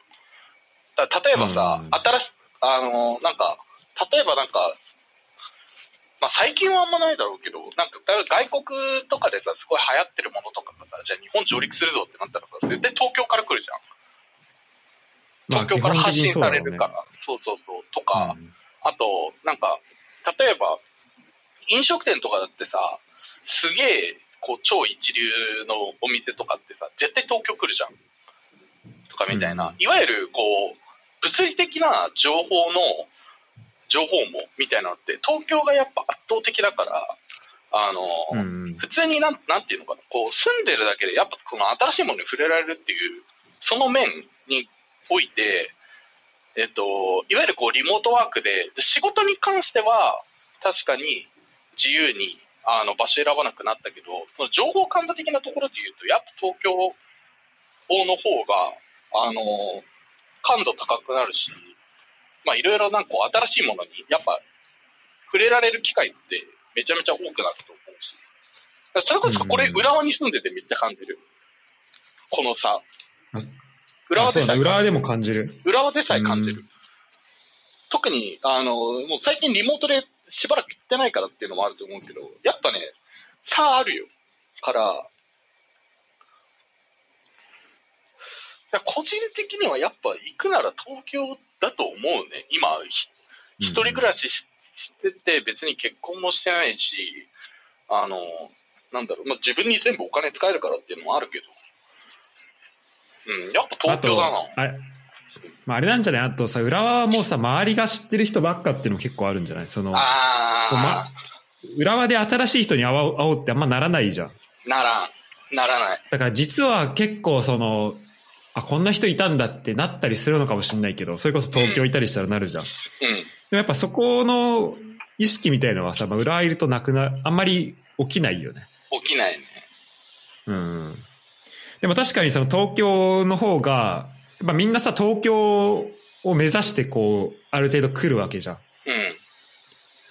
で、やっぱその地方にいる人とかで、こう、東京何が何でも行きたいっていうこの熱量を持った人って、まあある意味ちょっとおかしい人だと思うのね。はいはいはいはいはい。で、やっぱそのおかしい人がたくさん集まってる場所って意味では東京ってすごい面白いところだと思うし、うん。うんなんかまあ変わったところだなと思うんだよね。で、はいはいはい。ただ、ダメは俺ボンに住んでて、うん。まあ、あと、まあ、クラブハウスでこう、なんかヨーロッパ住んでる人いろんな人見て思うけど、うんなんか、なんだろうな、こう分散してて、例えば、なんで、なんかわざわざ、なんか、なんだろうな、なんかドイツ来てんのとかもそうだし、なんでわざわざこの地方に来たのとかもそうだけど、うん。なんか、その、いろんな選択肢がある中で、なんかわざわざその、と、となんか東京とか、あとドイツでもなんかベルリンとかじゃない、ここの街選んだ人がいたりとかして、うん。で、そうね、そういう人はそれはそれでなんかすごい変わってる人というか、なんか、それなりに考えてきてる人だったりするから、うんうんうん。で、なんかそれ、そういう人となんか会えるのは面白いし、なんかそういう人と会った時に、例えば、なんか東京で会いましたっていうのよりも、その、なんかちょっと偏僻な街、例えば、まあ、偏僻って言うとあれだけど、例えばフランスでもさ、ナントってそんな有名じゃないわけじゃん。はいはいはい。パリ、マルセイユ、リヨンとかと比べたら。うん。なんかそこで会ったからこその、なんとなくこう仲良くなれましたみたいなのうん。は結構あったりして、その、まあ、絆じゃないけど。はいはいはい。だからなんか、まあそういう意味でも、まあその、効率的なのはやっぱ東京ではあるかなとは思うんだけど、うん。なんか多分ど、まあどちらにしても、こう、なんか自分とちょっと違っ、なんだろうな、まあ新しい人とこう会いに行くっていうスタンスを持てていれば、うん。まあ会うことはできるのかなっていうふうにはあ思うかな。うんー、。まあそうだね。うん。まああとタイミングだからさ、その、うんうんそこに人がいるかっていう話だし。はいはいはい。まあそうね。そそうね。確かにね。確かにね、なんかまあ、物理的じゃなくても、なんか、まあ今このポッドキャストの注力完全にそうだけど、別にオンラインで話そうと思えば話せるし、その辺の距離がだいぶ変わってきてるっていうのは、思う。うんうん。そう、う。そうだね。だぶあの、だ割と分散しやすくはなってきてるよね。ううん。とは思うちょっと地方行ってみようってなってきてるだろうし、で、その中で、なんか地方に来たら、その地方でたまたま会いましたっていうのは結構その都内で会いましたよりも、ちょっと価値が高く感じたりもするだろうし、ん。うん。うん。っそうよていうのはまああるかな。まあなんかね、あ会うことに関する価値っていうのがなんかまあこれからなんかどんどん上がっていく気はするよね。なんかまあそれも含めて、どうだろう。多分人それぞれの感覚の違いでしかないけど、まあ俺個人的になんか会う価値が上がるんだったら、なんかまあそういう人たちがいっぱいいる場所に行って会う確率高めた方がいい気がするから東京の方がいいんじゃないっていう気はするけど、まあそれはまあ人それぞれなるほど、なるほど。ど。まあそうだね、そこになってくると。うん。ただまあ、いや、面白いね、それは。まあでもまあ難しそうだから、まあ、こんな感じでね2人でこう話しててもあのーすごくなんていうのこういろいろ話してきれないくらいやっぱ目的って変わるからやっぱまずその目的っていうのをちゃんとはっきりさせていきましょうっていうのは考えた方がやっぱいいよねちなみそにこはさ大事だね。知らずあ知らずあれか普通に大学がボンだからボン選んだっていう感じかまあそうだね。一応この街に関してはそうかな。そうだよねただ、まあ、選択肢としては他にも、うんとケルン、まあ、ドイツだったらケルンもあってうんうんうんあとオーストラリアの、えっと、クイーンズランドとかああ、そっか。そうそもそも大学を変えが別っていう選択肢がまああったのか。そうそうであったし例えばボンって決まった後もじゃあそのボンの中のどこにしよっかなみたいのはうん。結構考えててでやっぱその家探す時って結構楽しくないなんか物件探してる時わかる。めっちゃわかなる。んかなんか家賃とかもそうだしなんか家にまず何があるのかなっていうのもそうなんだけどなんかその周りにどんなお店があったりとかそれ見るのも楽しいしうん。あと俺そのルームシェア探してたからそのどんなルーミーがいるのかなみたいなのを探すのもさ楽しかったしうん。うんだからまあ今この送ってくれた、えーポップステップからのホイップさんは、まあ、これから引っ越しすると思うんだけどうん。まあちょっとね、どっちにしてもこう楽しみながら、あの、せっかくの機会なんで、そうだね。高橋まあ人生にそんなね、何十回もある機会じゃないんで、うんこう、楽しみながらやってもらうっていうのがやっぱりいいんじゃないかな。大事です。本当に。っうん。ていう感じかな。あと、まあ、じゃあ超現実的な話していいえっと、はいはい、お願いします。いわゆるこう、い、あの、今度はじゃあ、すごい場所決めましたで、家選ぶ時の基準のパターン。これも大事じゃん、うやっぱ。あの、多分この人さ、初めて一人暮らしするからさ、そもそも、なんていうの、こう、家の間取りとかさ、なんかこう、設備的な意味とかも多分聞いてるんだよね、きっと。って思うんで。あれ、まあ初めてかわかんないね。まあわかんな新いけどしいを探す上でって。ってっていうことまあじゃあ初めてやるとして。して、だと、うん。えっとね、個人的に絶対あった方がいいなって思うのは、えっと、これ何度も言ってんだけど、浴室乾燥機がある家あ、言ってたね。うんはマストだと思ってまうん。す。なんでかっていうと、あのーなんだろう。えっとね、例えばさ、まあなんか今の時期そんな雨降らないからあんま感じんけどさ、あの、夏とかさ、雨降るとさ、あの洗濯物干せないんよ。うんうん。で、その時に浴室乾燥機があると、浴室乾燥機で、あの、干せるから、なんていうの、こう、天候を気にしないで洗濯物を回せるっていうのがマジででかくて。うんうん。で、っていうのと、あと、あの、なんだかんだで、あの、一人暮らししてる時って、そんなに、なんていうの、こう、浴室って超掃除するかって言われると、多分そんな掃除しないと思うのね。うんうん。まあ、普通に、あの、なんていうの、こう、部屋の掃除とかするかもしれないけど、こう、浴室の掃除ってさ、なんか、あの、まあ、いシャワー浴びる人とかだと、もう下手したら湯船とかも別に掃除しなくていいやっていう感覚になり、なるじゃん。そうすると、カビが結構は、ななうんそう、生えやすいから、浴室乾燥機があると、非常に、その辺もケアできて、いいんですよ。そこ、そこおすすめなのね。はおすすめっていうのと、あと、まあ、通販頼む人だったら、あれよね、宅配ボックスはマストであった方がいいよね。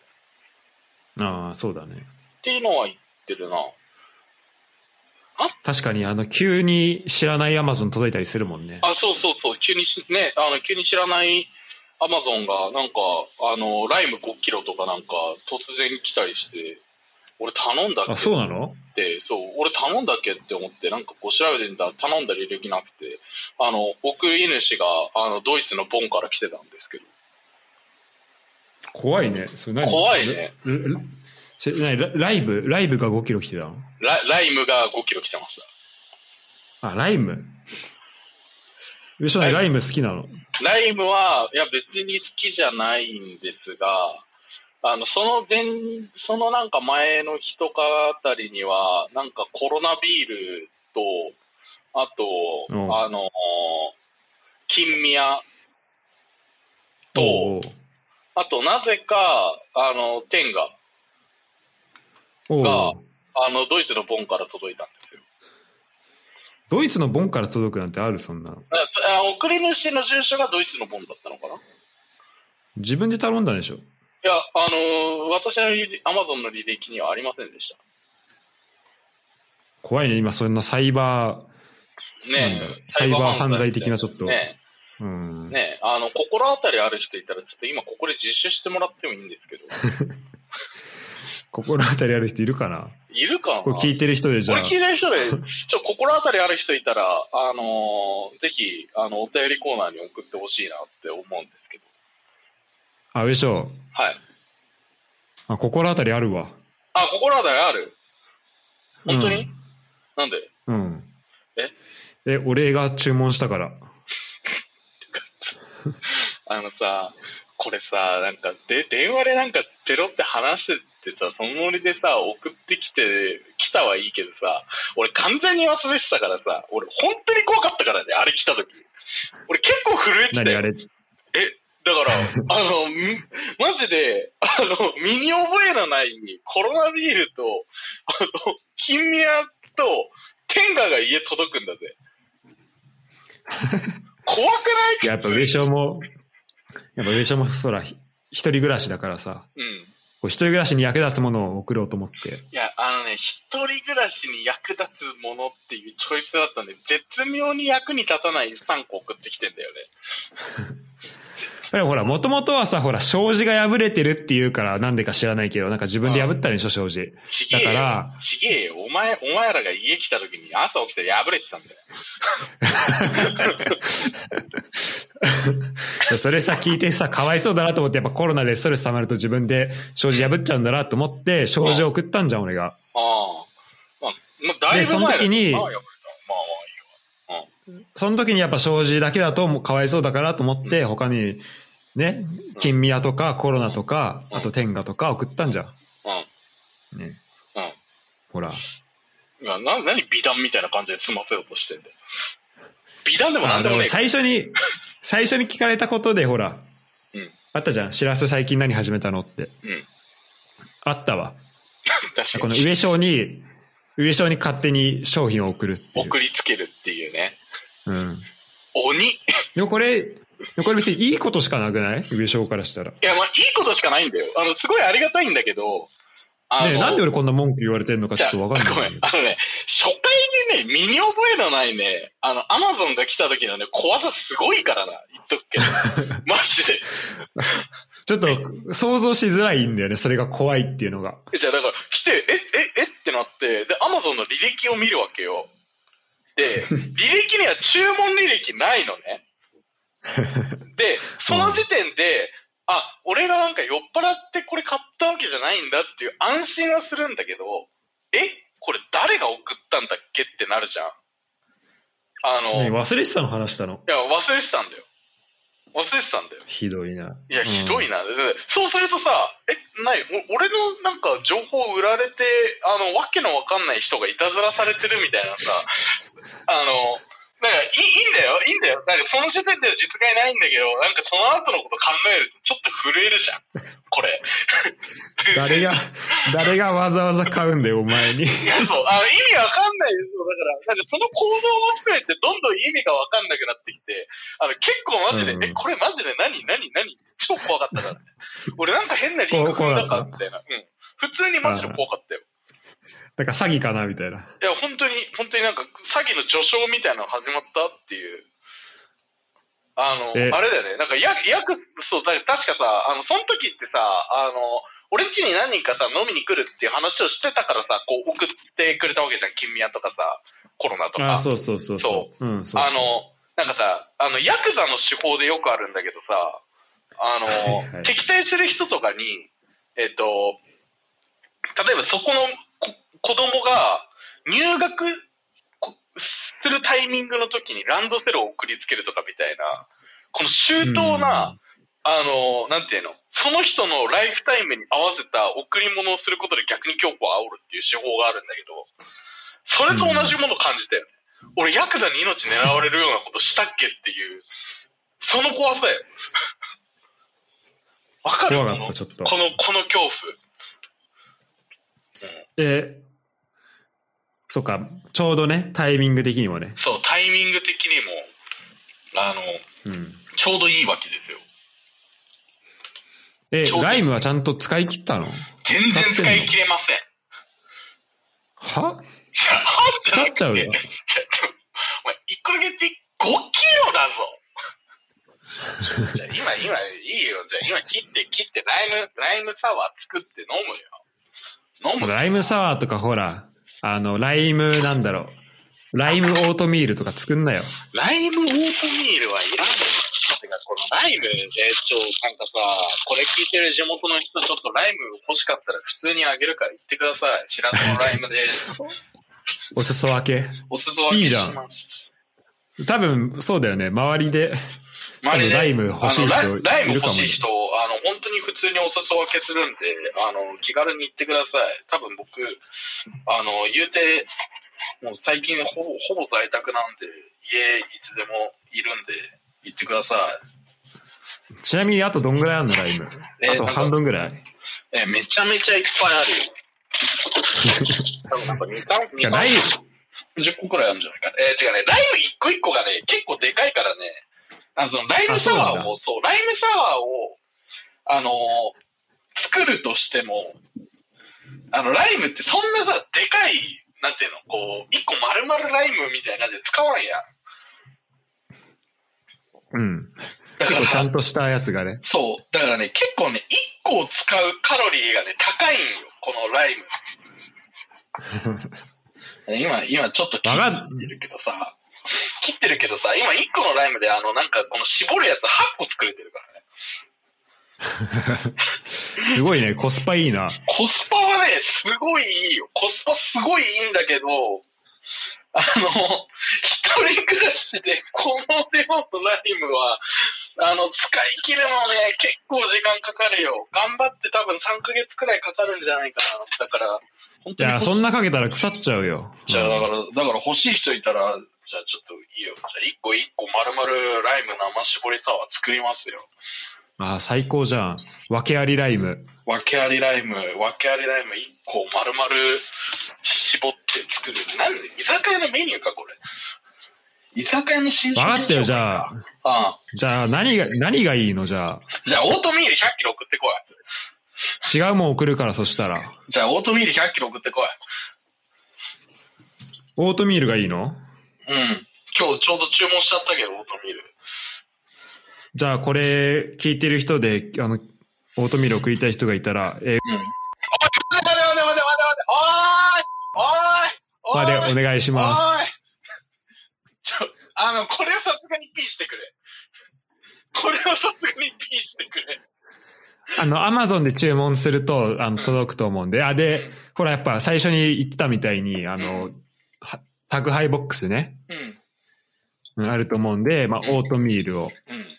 あの、送ってあげるといいんじゃないでしょうかだ。けどいいんだけど、ちょっとあの、あの、そういうことをするから、あの、俺の、あの、こう、なんていうの、こう、恐怖体験がどんどんさ、増えていくわけじゃん。あの、本当にどうせならお前、マジで身に覚えのない人からさ、送られてくるものって怖いんだぞ。お前いや、おあの、とりあえず、ちょっと住所は普通に怖いんで、ピしてください。あの、ゆ 唯一のコンプラです、これ は。あの、住所は普通に怖いんで、ピしてください。ガチ頼みじゃん。ガチ頼みよ。お前、お前だってさ、これ、やばいぞ。住所言うわけないだろ。住所、いや、言うたんよ、今。 住所、これ、まあ、ピーピーかけてくれると信じますけど、あ、てかさ、え、それこそさ、しらすさ、あれすればいいんじゃないなんかさ、あのー、なんていうのそれでさ、なんか俺に、あの、ライムを送るんじゃなくてさ、なんか、うんお便り送ってき来てくれた人から毎月抽選で1名様に、しらすチョイスああ、なの、なあんノか、ベルティみたいな。あそうそう、ノベルティなのか、あの、なんか誰かにまたライム送りつけるなのか、あライム5キロ。ライム5キロ、あの、抽選で1名様にプレゼン ト。みたいな。迷惑系ポッドキャスターじゃん。いや、わかんない。もしかしたら、あの、ライム超欲しいと思ってさ、来るかもしんないじゃん。確かに。あまあちょっとオートミール送るのとかありだな。まあオートミールとか全然あるだと思うよ。普通に。うん。ちょなんか欲しそうな人いいそうだしね。っと一回トイレ行くね。あ、オッケー。てか、そもそもこれなんでこの話になったんだあ、そうだ。あれだ。宅配ボックスだ。あのー今、今なんでこの話になったんだろうって思って、ちょっと頑張って遡ってたんだけど、なんでだっけあの、宅配ボックスだ。あ家の、家の現実的なやつで宅配ボックスって話してたらなんかわけわからん方向に脱線しちゃったんだ。そうだね。そうだそうだ、急に思い出した。そうだ。ごめんじゃあ、そのこの話に、ちょ、あの、切りもいいんで戻すと、うん。あれだね。あと、えっとね、部屋はね、1K でいいと思います。うんうん。あの、LDK まで行くと、ちょっと持って余す気がする。なんか家でなんかすごい料理する人とかだったら、あれかもしれないけど、まあ 1K あれば十分だと思うな。なんかよくさ、あの、自分が住んでる家くらいのさ、サイズ感を求める人とかたまにいるんだけどさ、あの、一人暮らしって普通に 1K あればね、十分だと思いますよ。ホームパーティーでもしない限りは。まああなたは全然説得力ないけどね、今言っても。で今言あってんも、ね、なでかい家。いや、今今言ってもだけど、あの、前住んでた家は普通に 1K じゃん。前住んでた家も説得力ないよ。だってあれ住みたい人いないもん。いやーだからそれはさ、あれじゃん、あの、幽霊の問題じゃん。俺んちの場合は。え、い 幽霊だけじゃないよ、あれ。まあ、幽霊だけじゃない、まあ、家が汚かったっていうのは認めます。認めますけど、 91で幽霊じゃない方よい。やいやいやいやあ、そう。あとね、あの、絶対ダメっていうのは一個だけあった。事故物件はダメ。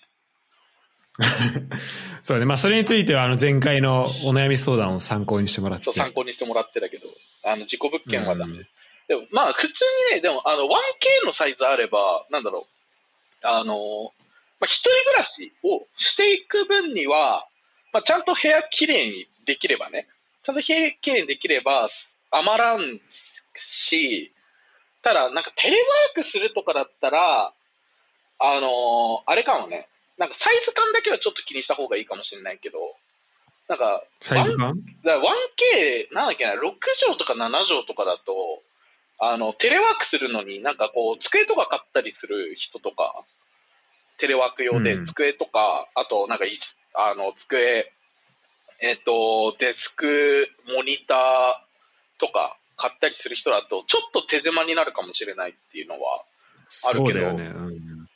あるけど、まあ、それ、まあでも、8畳くらいあったら、まあ、なんとかなるんじゃないかなっていう気もするし、なんか逆になんか狭い部屋とかだと、なんていうのなんかそう、例えばさ、あの、最近なんか、おって思ったのがさ、あの、テレワーク用のデスクとかを、なんかいわゆるこう、収納のスペースはいで、はい本来だったら、多分なんか布団とか、あの、服とかをかけるように使う、その収納スペースをデスクに改造して使うとかみたいな、なんかちょっとさ、発想力でさ、楽しむみたいな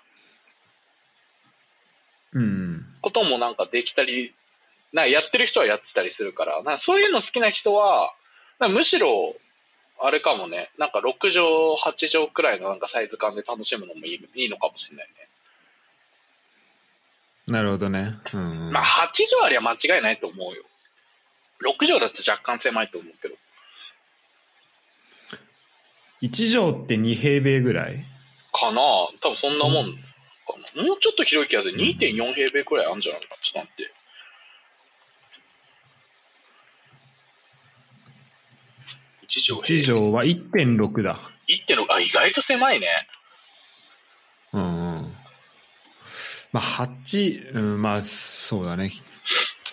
まあ、てか、今、家にいる時間も広、多くなってくって考えると、まあ、ちょっと広い方がいいことには変わりないよね。まあね。でもまあ、8畳あれば、一人暮らしって考えたら十分なんじゃないですかね。まあ僕14畳以上はもう絶対住めないけど。 14畳以上は住めなあ、い。 14畳以下は絶対詰めないな。ごめん、間違えた。 うん。もう言ってることめちゃくちゃやん。いや、でも、あの、普通に、あの、さっき言ったその都内で14畳とか探すと、あの、多分家賃だけで給料なくなるから、普通に。うん、うん。てか、なんならそれ 1K じゃないから。そうだよね。そう。でもね、あのね、なんだろう、こう、家を、あの、なんかパーティーとか使いたいから部屋広くしたいみたいな人いるけど、それだったら、あの、なんていうの、こう、ゲストルームがあるマンションとか探せばいいだけな気がするから、部屋はね、なんか極端に広くなくていい気はするんだよね。なるほど。なんかね、意外とね、都内のタワマンとかね、一人暮らし用の部屋とかだとね、あの、割かしね、手が届くくらいのね、値段のところもね、探せばある、あるっちゃあるっぽいから。あ、そうなんだ。ならしいよ。まあまあ、手が届くって言っても高いよ。高いけど、で、その辺だとさ、あの、40何階とかにこうゲストルームがついてるみたいなさ、で、多分ゲストルーム使うのもさ、そんなにお金かからんやん。まあ3000円とかさ、多分それからいゲストルーム使えるって考えたらさ、多分なんか部屋、うん。若干狭くてもいい、全然いいじゃん。とか。うん。いや、そういう意味で言うと、なんか、なるほどねそう、部屋は極端に広くなくてね、いいと思う。うんよね。まあじゃあ、こまあそうね。まあこれちょっと書いてくれた人の背景とかもちょっとよくわかんないんで。うん。まああとはこれを聞いてね、この人が、こうどんちょっなとどういう、選どん択な肢物件を探したかとか、うん、あと実際にどうやって何を考えて探したかっていうのもちょっと教えてくれたら嬉し教えい、てくれたらね、あのーそれを投稿してくれると、多分白戸くんから、あのー訳ありライムが多分プレゼントされると思うので、 5キロ。 5キロ。わー、てか、ライム絞りのやつ、ちょっと今作ったけど、うめえな、これ。うめえだろうめえわ。うわー、うめだえろやっうめえ。マジうめえ。ちょ、これ、これ、ちょ、もうちょっと酒出そう。うわー、うまいわ、これ。うまい、うまい、うぱまういる。 さ。ありがとうはありがとうはありがとう。はい。だね。ちょっと男の人、ありがとういい言わないといけないっていう、あれだからね。はいじゃあ、まあ、一旦この2個目の質問はこんな感じでいいですかね。そうですね。じゃあ、えっと、これ最後の質問最な後んのだけ質ど。問です。はい。最後のお悩みなんだけど、ちょっとこの最後のやつだけ、ちょっと色が違うんだよね。色が違う。ほうほううほん。う。なるほど。なんでちょっと、うんちょっとね、うん。これ、上書読みたい一旦読んで、じゃあ。あ、俺が読んでいいうん。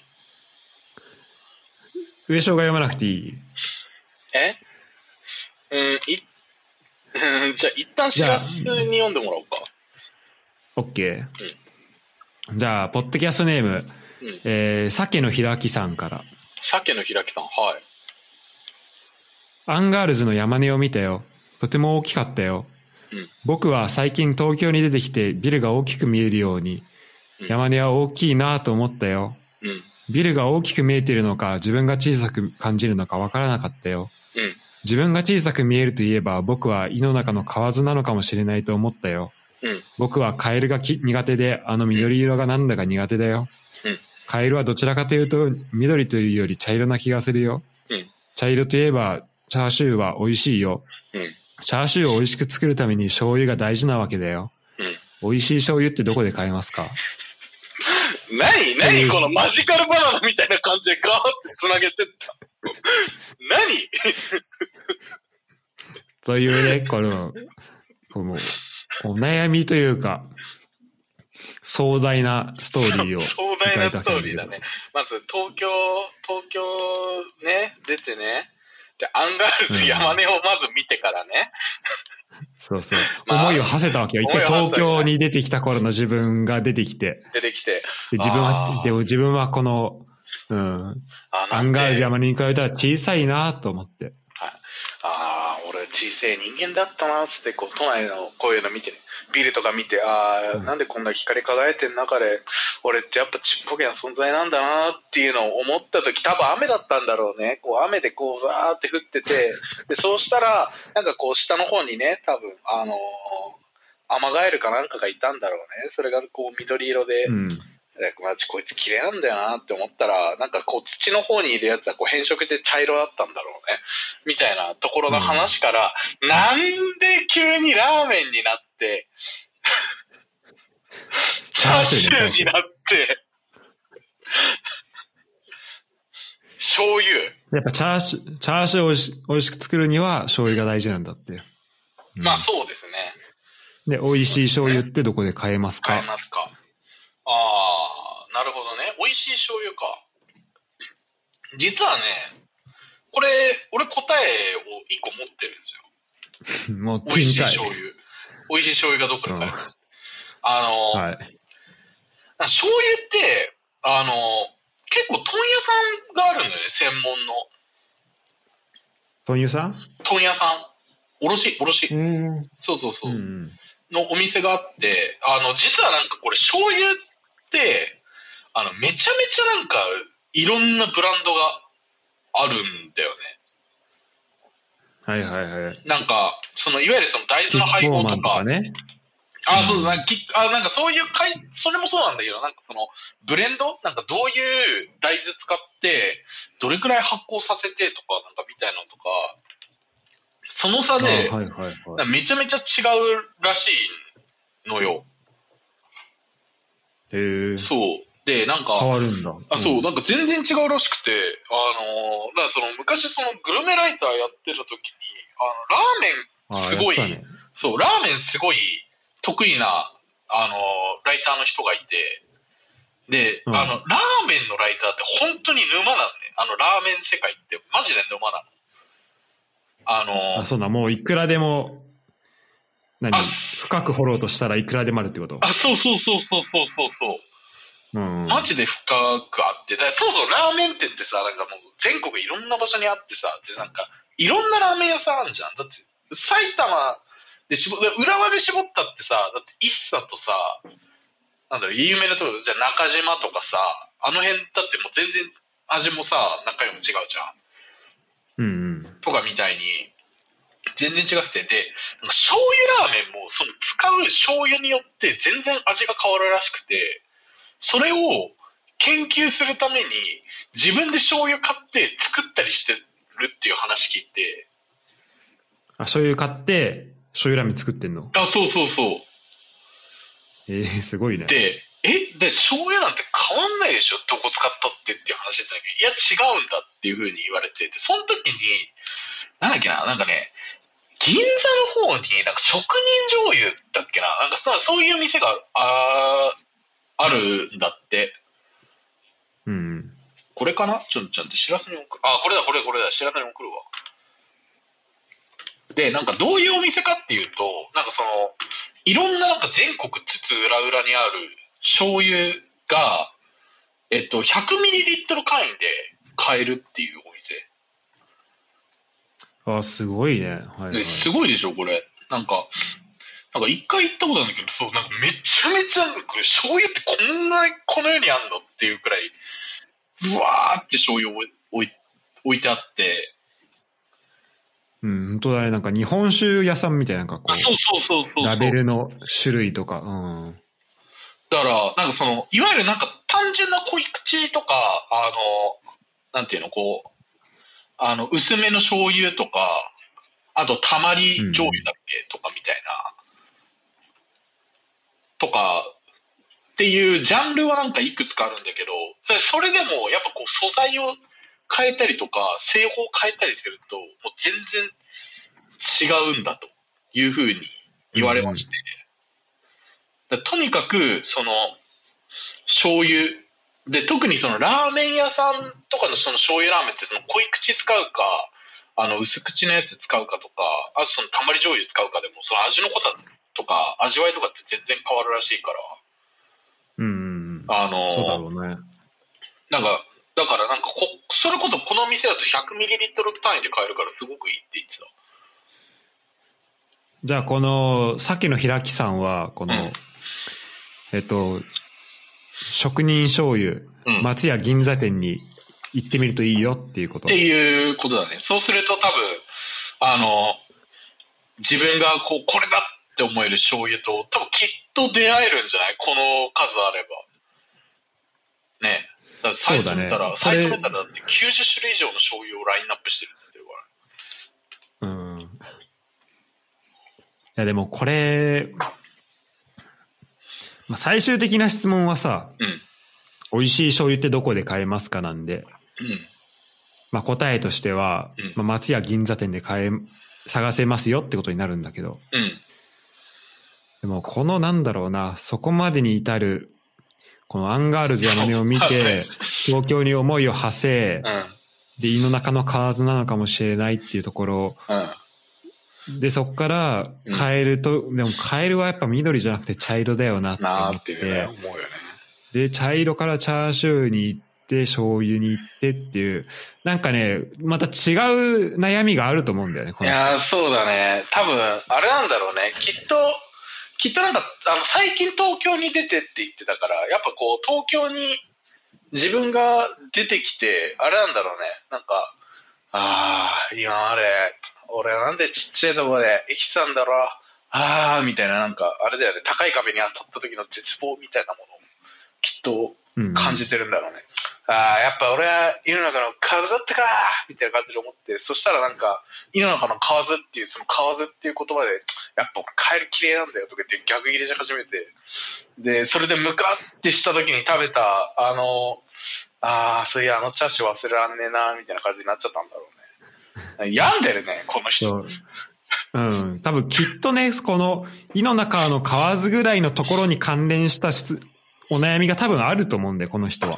間違いないわてかあので、すうん。で、そうだと思って、この、お悩み相談を書き始めたら、うんなんか気づいたら美味しい醤油をき聞いてたっていう、そのってね。いう、なんかね、あの、いや、いなんかすごい大変そうだよね。あの、やっぱ、人生壁はいっぱいあると思うけど、あの、乗り越えられない壁はないと思うから、うん。あの、あなたは、そうあなたの嫌いなカエルだったっていう、胃の中の数だったっていうことに自分自身で気づいてしまったかもしれないけど、その気づくっていうことが素晴らしいことなんで、自信を持っていい、誇りを持っていい。あなたは、まずは。そう、まずは、うんあなたは山になれるよ。あなたは山になれるよ。山根になれる。たとえ身長が低くても低くても、なれる。関係ない。関係ない。あなたは、あの、背は確かに小さ、まあ、小さいのか知らんけど、あの、背はちっちゃいかもしれないけど、あの、ま山あ、根、鮭の開きだから多分大きくはないよ。そう、あの、山根、山根ほどの身長はないかもしれないけど、あの、男は身長じゃない。あの、やっぱこう、度量と器量だから、それで山根をこう追い越せるわけ。きっと、あの、でかい、こう、クソ大東京の、あの、ビルとか、み、とか、あの、まあ、ネオンとか、そういうのに飲み込まれないくらいの度量に、あなたはきっとなれるはずだよ。いや、いいこと言ったそうね。自信を持っていいあのあなたが何のコンプレックスを抱えてるのか知らないけどあのその山根に対する身長の問題なのかそれともなんかあのトンボみたいな感じでなんか死にたいくらいに憧れたあのクソ大東京来てみてあーみたいな感じになってんのか それとも本当にただただカエルが嫌いでもうすげえむしゃくしゃしたのかわかんないけど。そうだね。すごいな、この人。なんか、あれだね、あの、ねコンキャストにもハガキ職人来たね。 これ、はがき職人だね。これは、これハガキ職人でしょ。いや、素晴らしいよ、これ。来たか。うん。